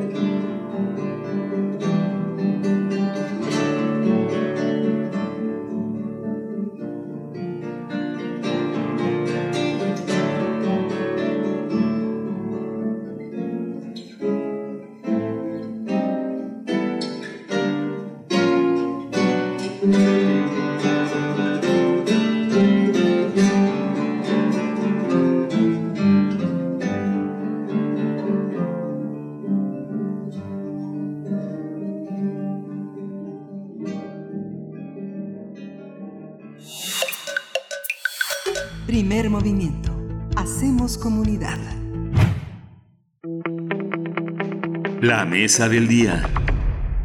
Actualmente se destinan más de 835 mil millones de pesos a fideicomisos públicos en México, lo que equivale al 13.7% del presupuesto de egresos de la Federación del 2020 o el 3% del Producto Interno Bruto del año pasado. Pero no sabemos cómo y en qué se gasta la mayoría de estos recursos. Este es uno de los hallazgos del informe El arte de desaparecer dinero público 2019, realizado por Fundar, el Centro de Análisis e Investigación ACE. Durante años, Fundar ha documentado que los fideicomisos, cito, son instrumentos jurídicos que han permitido la discrecionalidad en el uso de los recursos ante la insuficiencia de mecanismos de transparencia, control, fiscalización y rendición de cuentas. Esta organización también ha realizado propuestas concretas para fortalecer y mejorar esos mecanismos para que dejen de ser figuras proclives a la opacidad y la discrecionalidad. Por ello, Fundar señaló hace algunos días que ha observado cómo su informe ha sido utilizado de manera inadecuada por algunas voces y actores políticos para justificar la necesidad de desaparecer los fideicomisos públicos de manera radical y masiva. Vamos a conversar sobre el informe El arte de desaparecer dinero público 2019. Nos acompaña a través de la línea Aide Pérez Garrido. Ella es directora ejecutiva de Fundar, Centro de Análisis e Investigación. Es maestra en Democracia y Derechos Humanos por la Facultad Latinoamericana de Ciencias Sociales. Eh, es especialista en temas de transparencia, rendición de cuentas, participación ciudadana y gobierno abierto y nos ha acompañado en distintas ocasiones. Aide Pérez Garrido, gracias por estar una vez más con nosotros, con la audiencia de Radio UNAM aquí en Primer Movimiento bienvenida. Hola, buenos días. Buenos días, Aide. Eh, eh, justamente uno, a veces uno no sabe para quién trabaja, quién va a hacer un uso distinto al que nosotros pretendemos con la información que publicamos. ¿Cómo ha sido? Yo tuve oportunidad de leer el primer informe que hicieron y ahora toda la modificación que se hizo. ¿Cómo entender los fideicomisos ahora a la luz de todos estos cambios y de protestas tan, tan distintas y de muestras de corrupción tan evidentes que no, que no nos dejaban ver antes? Claro, mira, eh, efectivamente nosotros hicimos una investigación que, digamos, la primera entrega fue en 2018 y en esa investigación nos dimos a la tarea de intentar, digamos, tener una fotografía general acerca de el funcionamiento de estos instrumentos jurídicos llamados fideicomisos. Eh, en términos muy generales, lo que nosotros encontramos es que son figuras que tienen algunas ventajas porque logran logra, logran, digamos, eh, revertir algunas limitaciones que hay en el ciclo presupuestario. Por ejemplo, es posible tener proyectos multianuales o es posible eh, no tener que estar, digamos, sujetos al vaivén político de la negociación presupuestaria para garantizar recursos a ciertos propósitos. Eh, pero también encontramos que hay, eh, digamos, una deuda muy fuerte en materia de transparencia y rendición de cuentas de muchos de estos fideicomisos. Entonces, eh, si uno revisa, digamos, con detenimiento el estudio, francamente nunca fue nuestra nuestra posición o nunca imaginamos que eh, se pudiera plantear como solución a un problema de esta naturaleza la desaparición radical y masiva de los fideicomisos. Siempre hemos creído que lo que conviene es hacer una revisión de cada uno de ellos porque además funcionan de maneras distintas. Hay algunos que tienen estructura, otros que no tienen estructuras, otros que tienen mejores eh, formas de tomar decisiones por los consejos técnicos, etcétera, y otros que sí de plano funcionan únicamente como contratos. Entonces, pues quien ha revisado el estudio sabe que nuestras recomendaciones son eh, mejorarlos, no extinguirlos de manera radical y masiva. Mm-hmm. Mm-hmm. Aide, ¿dónde se requiere? Bueno, después de estos informes, 2018 la primera entrega, 2019 el que tenemos y del que estamos hablando también en este momento, ¿dónde se requiere eh, echar más luz, eh, generar procesos de transparencia? ¿Dónde están detectando ustedes el problema de los fideicomisos, que en muchas ocasiones han sido señalados algunos de ellos por prácticas, eh, o por lo menos que favorecen prácticas de corrupción o de opacidad? Ya de entrada. ¿Cómo lo ves? Sí, mira, hay un tema importante que es el tema del secreto fiduciario y el secreto bancario. A lo mejor vale la pena echarnos un pasito para atrás para compartir con el auditorio que, eh, digamos, en los fideicomisos hay tres partes involucradas. Eh, son nombres medio técnicos, pero es el fiduciario, el fideicomitente eh, una de estas, y, bueno, y los beneficiarios o las beneficiarias, ¿no? Entonces, eh, en la mayoría de los fideicomisos hay una parte que es el Estado, o sea, alguna institución pública, otra parte que es una institución bancaria, financiera, y los, los beneficiarios, las beneficiarias.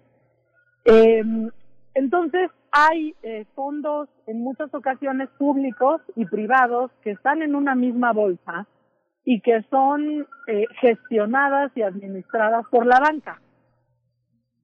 Eh, justamente por esto es que hay, eh, si uno revisa distintos marcos normativos, eh, se nos interpone, digamos, o aquí es una figura relevante el secreto fiduciario y bancario. Nosotros desde Fundar sostenemos que debido a que hay dinero público eh, en estas bolsas y además que los fines para los cuales fueron creados estos fideicomisos son, son justamente fines públicos, porque todo trata, todos los fideicomisos eh, tratan de atender problemas eh, sociales, digamos, ¿no? Eh, creemos que el secreto fiduciario y el secreto bancario no, no se sostienen. O sea, si uno hace una prueba de daño y de interés público, que es lo que normalmente se tiene que hacer para decidir si la información es pública o es reservada, eh, nosotros creemos que la, en, la, en esa prueba la información debería de ser pública. Sin embargo, en nuestro estudio eh, hicimos un conjunto grande de solicitudes de acceso a la información para preguntar cuestiones básicas eh, a los fideicomisos. Queríamos saber, eh, digamos, bueno, cuándo fueron creados, cuál fue el fin para el cual se crearon, cómo se tomaron las decisiones de en qué institución bancaria, eh, digamos, dejar estos recursos, cómo ha ido evolucionando el recurso, el patrimonio, en qué se ha gastado, eh, si en algunos casos ya se cumplió el fin para el cual fueron creados eh, los fideicomisos, y de ser así, si ya está en proceso de extinción o eh, cómo se están tomando las decisiones al respecto. En términos generales, no pudimos contestar estas eh, preguntas porque la mayor parte de las solicitudes de acceso a la información nos, pues, nos, nos, nos respondieron, perdón, que la información era reservada justamente por estos secretos o que la información no existía. Entonces, eh, es por eso que nosotros sostenemos que a pesar del, digamos, eh, de la evolución normativa e institucional que ha tenido este país para, eh, digamos, tener reformas constitucionales, leyes de transparencia, órganos garantes, sistemas de acceso a la información electrónicos, etcétera. Estas figuras, como vienen del derecho privado y pasan al derecho público, han de alguna manera eh, se han quedado fuera de las obligaciones que tiene el resto del dinero público. Eh, y no solamente lo decimos eh, nosotros si uno si ustedes revisan los los informes de la auditoría superior de la Federación la auditoría también señala eh, problemáticas particulares con respecto a la falta de transparencia rendición de cuentas.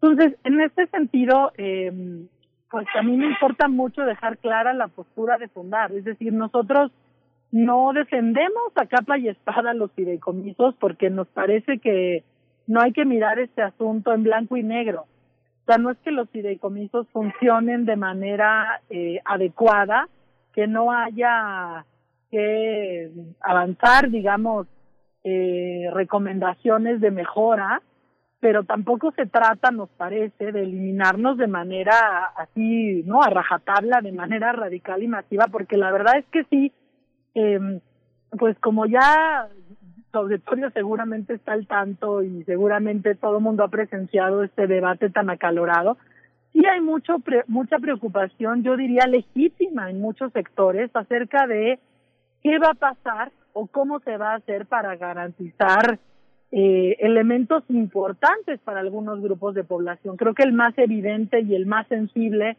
es, por ejemplo, las medidas de protección para defensores, defensoras de derechos humanos y periodistas, o con respecto al Fondo de Reparación Integral para Víctimas de Violaciones a Derechos Humanos. Es verdad que el gobierno ha dicho que no se va a desatender, que van a seguir llegando estos recursos, pero no se nos ha explicado cómo. Y efectivamente, eh, digamos, eh, tampoco creemos que sea tan sencillo el proceso de extinción. O sea, realmente lo que nosotros vemos es que se nos va a venir, eh, digamos, una etapa de, una etapa litigiosa muy densa, porque, insisto, no solamente hay recursos públicos en esas bolsas, hay recursos privados y los propios fideicomisos tienen sus reglas de operación y sus lineamientos. Entonces, seguramente ahí va a haber mucha gente, muchos sectores inconformes que seguramente presentarán eh, litigios para pelear acerca de, eh, pues para pelear esta extinción masiva que se ha anunciado y aprobado ya por la Cámara de Diputados, aunque bueno, todavía está pendiente la discusión en el Senado y de hecho acabamos de sacar el día de ayer una carta, una carta pública. Eh, se juntaron más de 60 organizaciones eh, sociales y más de 500 personas del ámbito del arte, la cultura, la academia, la defensa de derechos humanos, eh, no para defender a capa y espada los, los fideicomisos como si no hubiera que eh, hacerles ajustes, como si no hubiera que reformarlos, como si no hubiera todo un trabajo en ese sentido, sino más bien solicitando que se haga una pausa en este camino, que se lleve a cabo un diagnóstico pormenorizado, uno por uno de estos fideicomisos, y que se elijan, digamos, soluciones particulares en función de el bien público o el fin público al cual va dirigido cada uno, y en función de, de, cómo ha funcionado, baja la redundancia, cada uno por separado. Esta es un poco la, la, petición y la carta que hemos eh, lanzado el día de ayer. Es que justamente Aide, Aide Pérez Garrido, el tema que ustedes desarrollaron, eh, debió haberlo desarrollado alguna misión periodística. Lo que pasa también es que parte de las investigaciones de Fundar, de las historias que han realizado, forma parte de todo un conjunto que instituciones como la que tú representas han, eh, han emprendido para analizar temas que parecen fuera de la, de la realidad periodística. Muchos, eh, muchos eh, negocios del periodismo no lo hacen porque tienen conflicto de intereses y organizaciones como Fundar, como Mexicanos contra la Corrupción, muchas organizaciones que han, que han reclutado periodistas muy importantes han acometido estas investigaciones que de pronto explotan. Uno se da cuenta, por ejemplo, los fideicomisos pues no son más que contratos que, como bien dicen en su primer informe, eh, se tienen conflictos entre el derecho privado y el derecho público. Por ejemplo, pues yo no tengo yo no tengo manera de tener dinero para que una orquesta realice un taller de medicinal, de violín, o que jóvenes zapotecas tengan instrumentos adecuados para seguir adelante con sus actividades, o que científicos puedan ir a congresos. Entonces coloco una figura que tenga la capacidad de el conocimiento de la administración pública y un diálogo con, la, con los, eh, eh, las entidades privadas para sentarse, organizar una cena y generar recursos para comprar instrumentos. Todo esto ha sido muy complejo, pero hay otros muchos fideicomisos que son para robar, como el que acaban de mostrar de eh, el de García Luna con sus horas de capacitación, ¿no? De este de 12 millones de dólares para una hora y media de, trabajo de capacitación, ¿no? ¿Cómo, ¿Cómo resolver todo esto? Hay que revisar uno por uno. ¿Cómo hacerlo? Sí, mira, la verdad es que nosotros ya teníamos eh, avanzada una, una ruta de trabajo con el gobierno eh, porque efectivamente creo que es importante señalar que como organización de la sociedad civil, desde fundar con, con, con también con otras organizaciones, con otras contrapartes, no, digamos, la diferencia creo yo más eh, sentida entre el periodismo y, por ejemplo, la vocación que tenemos nosotros como organizaciones, no es crítica, digamos, es nada más una descripción, es que, digamos, el periodismo tiene como fin encontrar la verdad, ¿no? O sea, hacer una investigación, meterse hasta el fondo, contrastar las narrativas, los distintos puntos de vista, generar evidencia, en fin, y mostrarle a la sociedad eh, la verdad, digamos, ¿no? Las diferentes versiones de un hecho a la sociedad. En este caso, en particular, en Fundar, eh, nosotros hacemos investigaciones de política pública, es decir, nosotros en, Fundar no, no hay periodistas, eh, somos eh, investigadores de política pública, de gabinete, que hacemos trabajo de campo, etcétera. Pero el propósito de nuestras investigaciones no es únicamente mostrar la realidad al país, o sea, mostrar, digamos, casos de opacidad, de discrecionalidad en el uso de los recursos, etcétera, sino que tenemos una convicción profunda de ser agentes eh, que colaboren a encontrar una solución. Eso es realmente a lo que nos dedicamos. Entonces, en ese sentido, tenemos mucho trabajo eh, de diálogo, de interlocución eh, y de colaboración con el gobierno, con los gobiernos. No importa el signo político, no importa si son del PRI, del PAN, del PRD, de Morena. Hemos trabajado con Fox, con Calderón, con Peña Nieto, ahora con el gobierno de Andrés Manuel López Obrador, para justamente avanzar en soluciones que impacten de manera positiva la vida de la gente, digamos.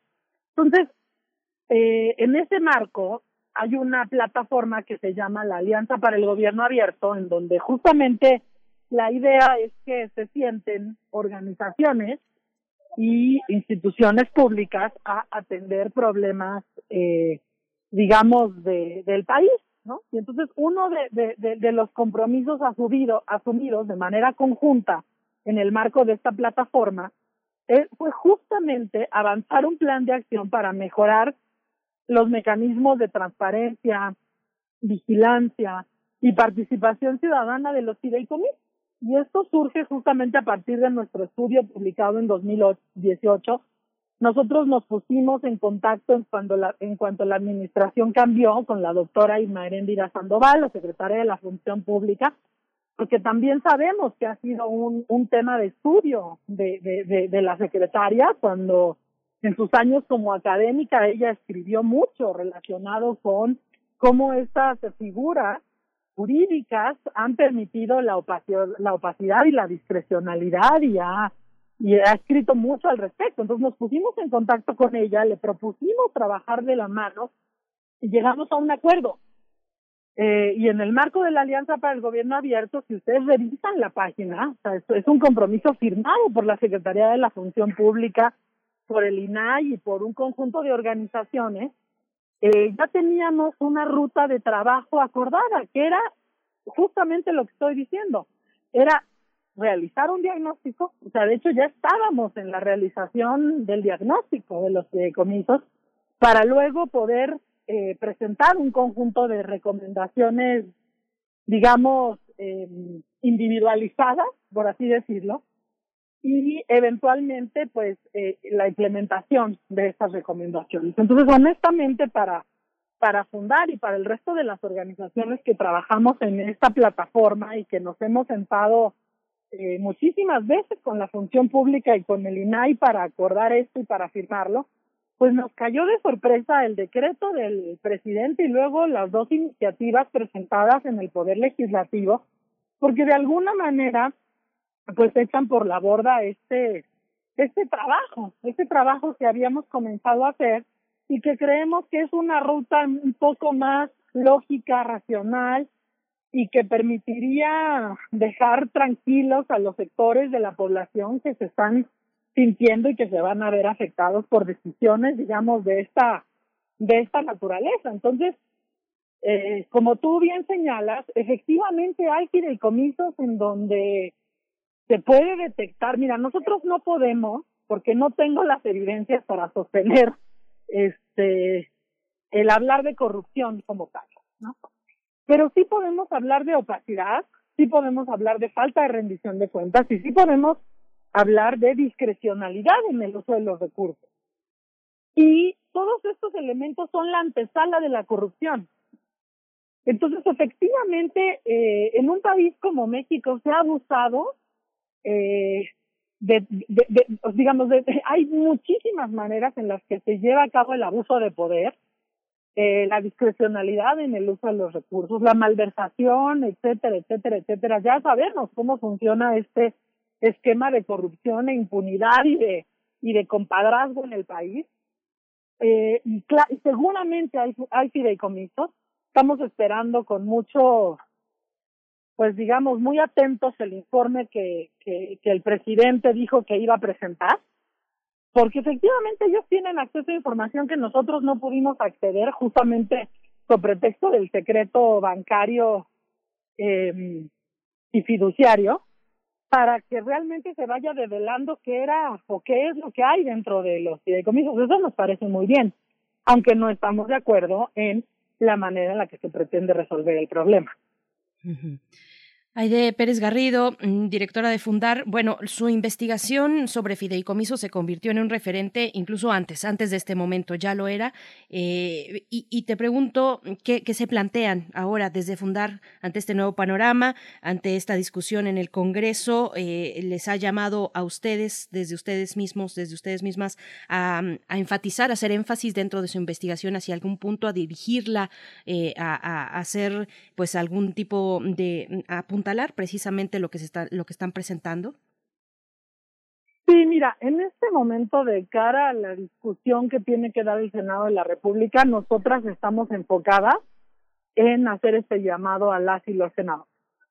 O sea, la, la, la propuesta muy puntual, como, como les decía, es eh, a no aprobar, digamos, la minuta de la Cámara de Diputados, hacer un alto en el camino y a poder eh, dialogar con distintos sectores, con distintos grupos, con distintos eh, especialistas, para ver eh, si encontramos en conjunto una ruta alternativa que no sea la que ha planteado y la que ya ha aprobado la Cámara de Diputados.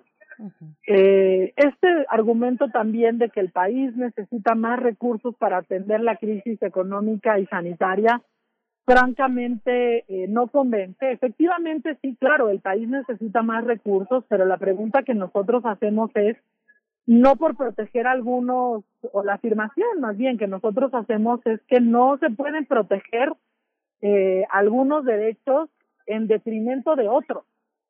Digamos, hay muchos fideicomisos que van encaminados a garantizar derechos humanos de la población tan importantes como los que se tienen que garantizar también en el marco de la pandemia. Ha habido o hay varias eh, maneras de hacerse de nuevos recursos, pero finalmente el poder legislativo no ha querido avanzar esa vía. O sea, nosotros sostenemos también la necesidad de avanzar en una reforma fiscal progresiva, es decir, una reforma, tenemos serios problemas en el, en el sistema fiscal mexicano. México, como ustedes saben, es uno de los países que menos recauda de la región y además que menos recauda de las personas que más ingresos tienen. Entonces, hay ahí un pendiente estructural, vamos a llamarlo así, de fondo, eh, y el Poder Legislativo no ha querido eh, avanzar una, una discusión en ese sentido.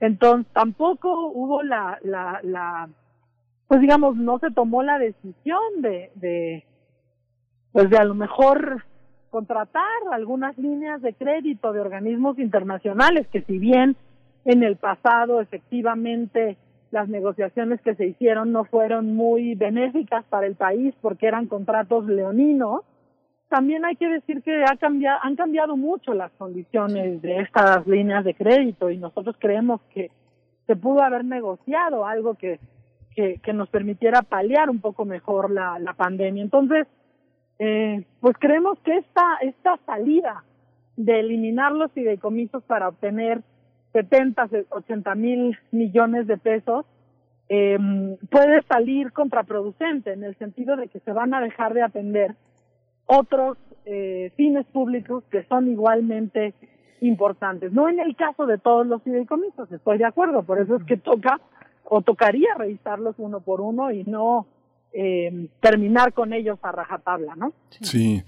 Pues Aide Pérez Garrido, pues se nos, se nos acaba el tiempo, tenemos ya que, que, que, despedirnos. Te pediría como una última reflexión. Yo tengo la idea de que en los últimos dos años eh, López Obrador ha, ha, matizado de una manera, pues pienso personalmente, muy positiva en relación a, los, eh, a la relación que se tiene con el empresariado mexicano, que en el caso de muchos fideicomisos por el que ahora protestan, protestan figuras eh, de indudable, intachables, de una enorme contribución al país, al desarrollo del país en la cultura y en la ciencia, en el cine, en la cultura en general, pues tienen como, tienen, han tenido como propósito, como bisagra, una participación, este, a veces muy tacaña de la, eh, iniciativa privada, pero uh -huh. lo han hecho. Fundación UNAM, la Fundación del Politécnico, tenemos ejemplos de grandes contribuciones, de grandes, eh, eh, de gran eh, filialidad con el desarrollo de la ciencia y de la cultura por parte de muchos empresarios mexicanos. No hay otro, no hay otra manera de participar si no es a través de estos mecanismos. Tal vez el tren Maya o dos bocas tengan otros mecanismos en la ley de adquisiciones, pero los fideicomisos han sido la puerta para que la iniciativa privada pueda participar. ¿Cómo hacerlo? En una reflexión final, los empresarios, la iniciativa privada, ¿qué papel tendría que jugar? Tendrían que protestar un poco también por no poder entrar a través de estos mecanismos, ¿no crees?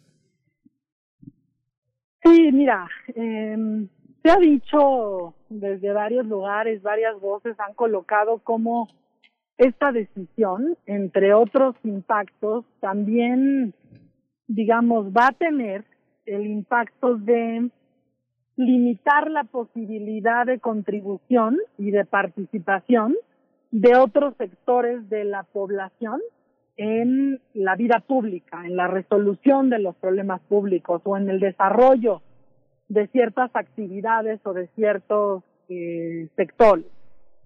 Eh, de alguna manera los fideicomisos, con todas las problemáticas que nosotros hemos puesto sobre la mesa, de alguna manera permitía que eh, distintos sectores de la población participaran ciencia, tecnología, arte, empresarios, sociedad civil, en términos de organizaciones, etcétera. Entonces, eh, pues sí, efectivamente se pierden estas posibilidades de participación. Digamos que la, la como escuché decir al, al ministro eh, Cosío en una entrevista, la pluralidad de actores sociales y públicos queda reducida. Efectivamente, eh, vemos una tendencia hacia la centralización de no solamente de los recursos públicos, que esa es la más evidente en este caso, ¿no? Eh, sino también una centralización y una reducción de eh, la acción pública hacia el Estado como el único actor, como el actor más preponderante, más importante y único en términos de la vida pública y eso también creo que hace mucho daño en términos de construir o de seguir fortaleciendo una democracia vigorosa que haga uso de la inteligencia instalada en distintos sectores de la población. Digamos, los problemas eh, hoy día del país son tan complejos, son tan difíciles de resolver que sí se requiere echar mano de la academia, de la ciencia, de las organizaciones, de los artistas, de los científicos. Y limitar la actuación a partir de la extinción de estas figuras eh, únicamente al Estado mexicano, la verdad es que sí es una pérdida democrática en términos de, pluralidad y de diversidad eh, de voces y de, y de acción. Pues en ese punto nos encontramos. Aide Pérez Garrido, directora ejecutiva de Fundar. Eh, gracias, gracias por esta conversación y pues está la discusión vigente en el Senado de la República ahora. Eh, pues estaremos dando seguimiento. Muchísimas gracias, Aide. Muy buen día. Muchas gracias a ustedes. Muy buen día. Hasta luego. Hasta pronto. Pues bueno, visiten. Eh, eh, si no lo han hecho, no pierdan la oportunidad. fideicomisos.fundar.org.mx con atención especial en el año 2017, donde hubo un sobre ejercicio del 600%. Vámonos, vámonos con nuestra sección dedicada a la química. Química entre nosotros. Química para todos. Querido doctor Plinio Sosa ya se encuentra en la línea. Él es académico de la Facultad de Química, divulgador de esa ciencia y nos acompaña cada miércoles en esta sección dedicada a los elementos de la tabla periódica, el tecnecio o, lo, de lo artificial a la soberbia. Plinio Sosa, te escuchamos, doctor. Buenos días. Buenos días, Bere. Eh, el tecnecio es un metal radioactivo. Es plateado como la mayoría de los metales, pero suele obtenerse como un polvo gris. En la tabla periódica se ubica en el bloque D, en la casilla donde se cruzan la séptima columna y el quinto renglón. Eso quiere decir prácticamente en el mero centro de la tabla periódica. Sus vecinos más cercanos son típicos metales de trabajo perfectamente estables, ¿no? El renio, el tungsteno, el molibdeno, el cromo, el manganeso, el hierro, el rutenio y el osmio. Nombré todos los que lo rodean, ¿no? Todos los que lo rodean. Son metales típicos estables. Y el propio tecnecio desde el punto de vista, desde los puntos de vista electrónico y químico, es muy parecido a sus vecinos, electrónicamente y químicamente. Pero hay un pequeño problema. su núcleo no es estable. Tiene 43 protones, muy lejos de los 84 protones del, del polonio, que es el primero que ya es radioactivo. Entonces, este, bueno, el tecnecio en la casilla 43 y el prometio en la casilla 61 son dos enormes chipotes en el comportamiento de la estabilidad nuclear. Con 43 y 61 protones no hay ninguna cantidad de neutrones que pueda impedir la desintegración de estos núcleos. Y todavía no empezaban los reactivos porque eso se empieza a partir del polonio. Bueno, después de Dmitry Mendeleev, con su propuesta de ordenar los elementos mediante una tabla, y de Henry Moseley, que nos hizo ver que el número de casilla no es otra cosa que el número de protones, se sabía perfectamente cuáles elementos faltaban por descubrir. Llamaba mucho la atención que no apareciera el elemento número 43. ¿sí? Teniendo un número atómico tan pequeño y estando en la zona de los metales eh, comunes y corrientes, era inimaginable que fuera un elemento radiactivo, ¿no? Por ejemplo. Y de acuerdo con su ubicación en la tabla periódica, era esperable encontrarlo junto con algunos de sus vecinos, ¿no? En algunos minerales o en algunas minas, junto con ellos. A finales del siglo XIX y principios del XX, hubo muchos intentos y hubo muchos investigadores que creyeron encontrarlo. Pero era imposible encontrarlo, porque no había en nuestro planeta. Más bien, había que crearlo. Y eso fue lo que hicieron en 1937 el físico Emilio Segre y el químico Carlo Perrier, ambos de origen italiano. Lograron aislar e identificar el elemento 43 de una, muerta, de una muestra de molibdeno que había sido bombardeada con núcleos de deuterio en un ciclotrón de la Universidad de California. Era el primer elemento hecho por el Homo sapiens. Por eso le pusieron tecnecio, del griego tecnetos, que significa artificial. Ahora ya hay tecnecio en la Tierra, lo hemos puesto aquí nosotros. La fisión de un kilogramo, la ruptura, la desintegración de un kilogramo de uranio 235 en los reactores nucleares produce 27 gramos de tecnecio 99. Entonces, cada kilogramo de uranio da 27 gramos de tecnecio. Sin duda, los reactores nucleares son la principal fuente actual de, tecnecio aquí en la Tierra. Pero es interesante el tecnecio. Gracias al tecnecio sabemos que todos los elementos más pesados que el litio, que es el número 3 apenas, se fabrican vía reacciones nucleares en el corazón de las estrellas. Y esto es por lo siguiente. En 1952, el astrónomo Paul Merrill, examinando luz proveniente de varias gigantes rojas, descubrió que estas estrellas eran ricas en tecnecio, tenían mucho tecnecio. Dado que los isótopos del tecnecio tienen una vida muy corta, comparada con la vida de una gigante roja, que puede ser de miles de millones de años, ese tecnecio tenía que haberse formado ahí, adentro de la propia estrella. Ahí se formó el tecnecio. Entonces sí, las estrellas son las fábricas donde se hacen los elementos.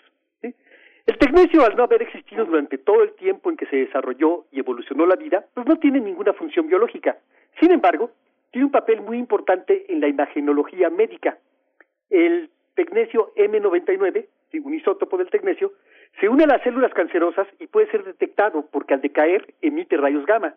Con esta técnica se puede monitorear el cerebro, los pulmones, el sistema digestivo, los huesos, etcétera. Además, cuando se combina con un compuesto de estaño, puede unirse a los glóbulos rojos y permite detectar problemas circulatorios e inclusive mostrar si hay daño provocado por un ataque al corazón, la magnitud de ese daño. Bueno, una reflexión final. Los Homo sapiens siempre nos hemos querido creer diferentes y superiores, aparte de todo lo demás que existe en la naturaleza. Pero no es así. Nosotros somos tan iguales y tan naturales como todo lo demás. Siendo nosotros parte de la naturaleza, todas nuestras creaciones son asimismo naturales. Llamar artificial a nuestras obras no es más que otro ejemplo de nuestra arrogante y pueril soberbia. Amable recordatorio para esta mañana, doctor Plinio Sosa. Muchas gracias por compartirnos cada miércoles este recorrido mm, breve pero, pero muy rico sobre los distintos elementos de la tabla periódica. Las estrellas son las fábricas donde se generan los elementos. Yo me quedo con esa frase y también con ese, con ese llamado de atención al menos sobre la soberbia y lo artificial, lo humano. Muchas gracias, eh, querido Plinio Sosa, arroba Pliniux, con X al final es tu cuenta de Twitter. Y, y bueno, te mandamos un fuerte abrazo para esta semana. Igualmente, Bere, un abrazote. Hasta pronto, Plinio. Muchas gracias. Pues sí, la soberbia, que no nos domine la soberbia, sino la amistad. Eh, no, hay que, no, hay que, eh, no hay que tontear a los violines cuando se dirige la orquesta. Pues ya nos vamos, Berenice. Nos vamos y nos escuchamos mañana de 7 a 10 de la mañana. Eh, esto fue Primer Movimiento. El mundo desde la universidad. Radio UNAM presentó Primer Movimiento. El mundo desde la universidad.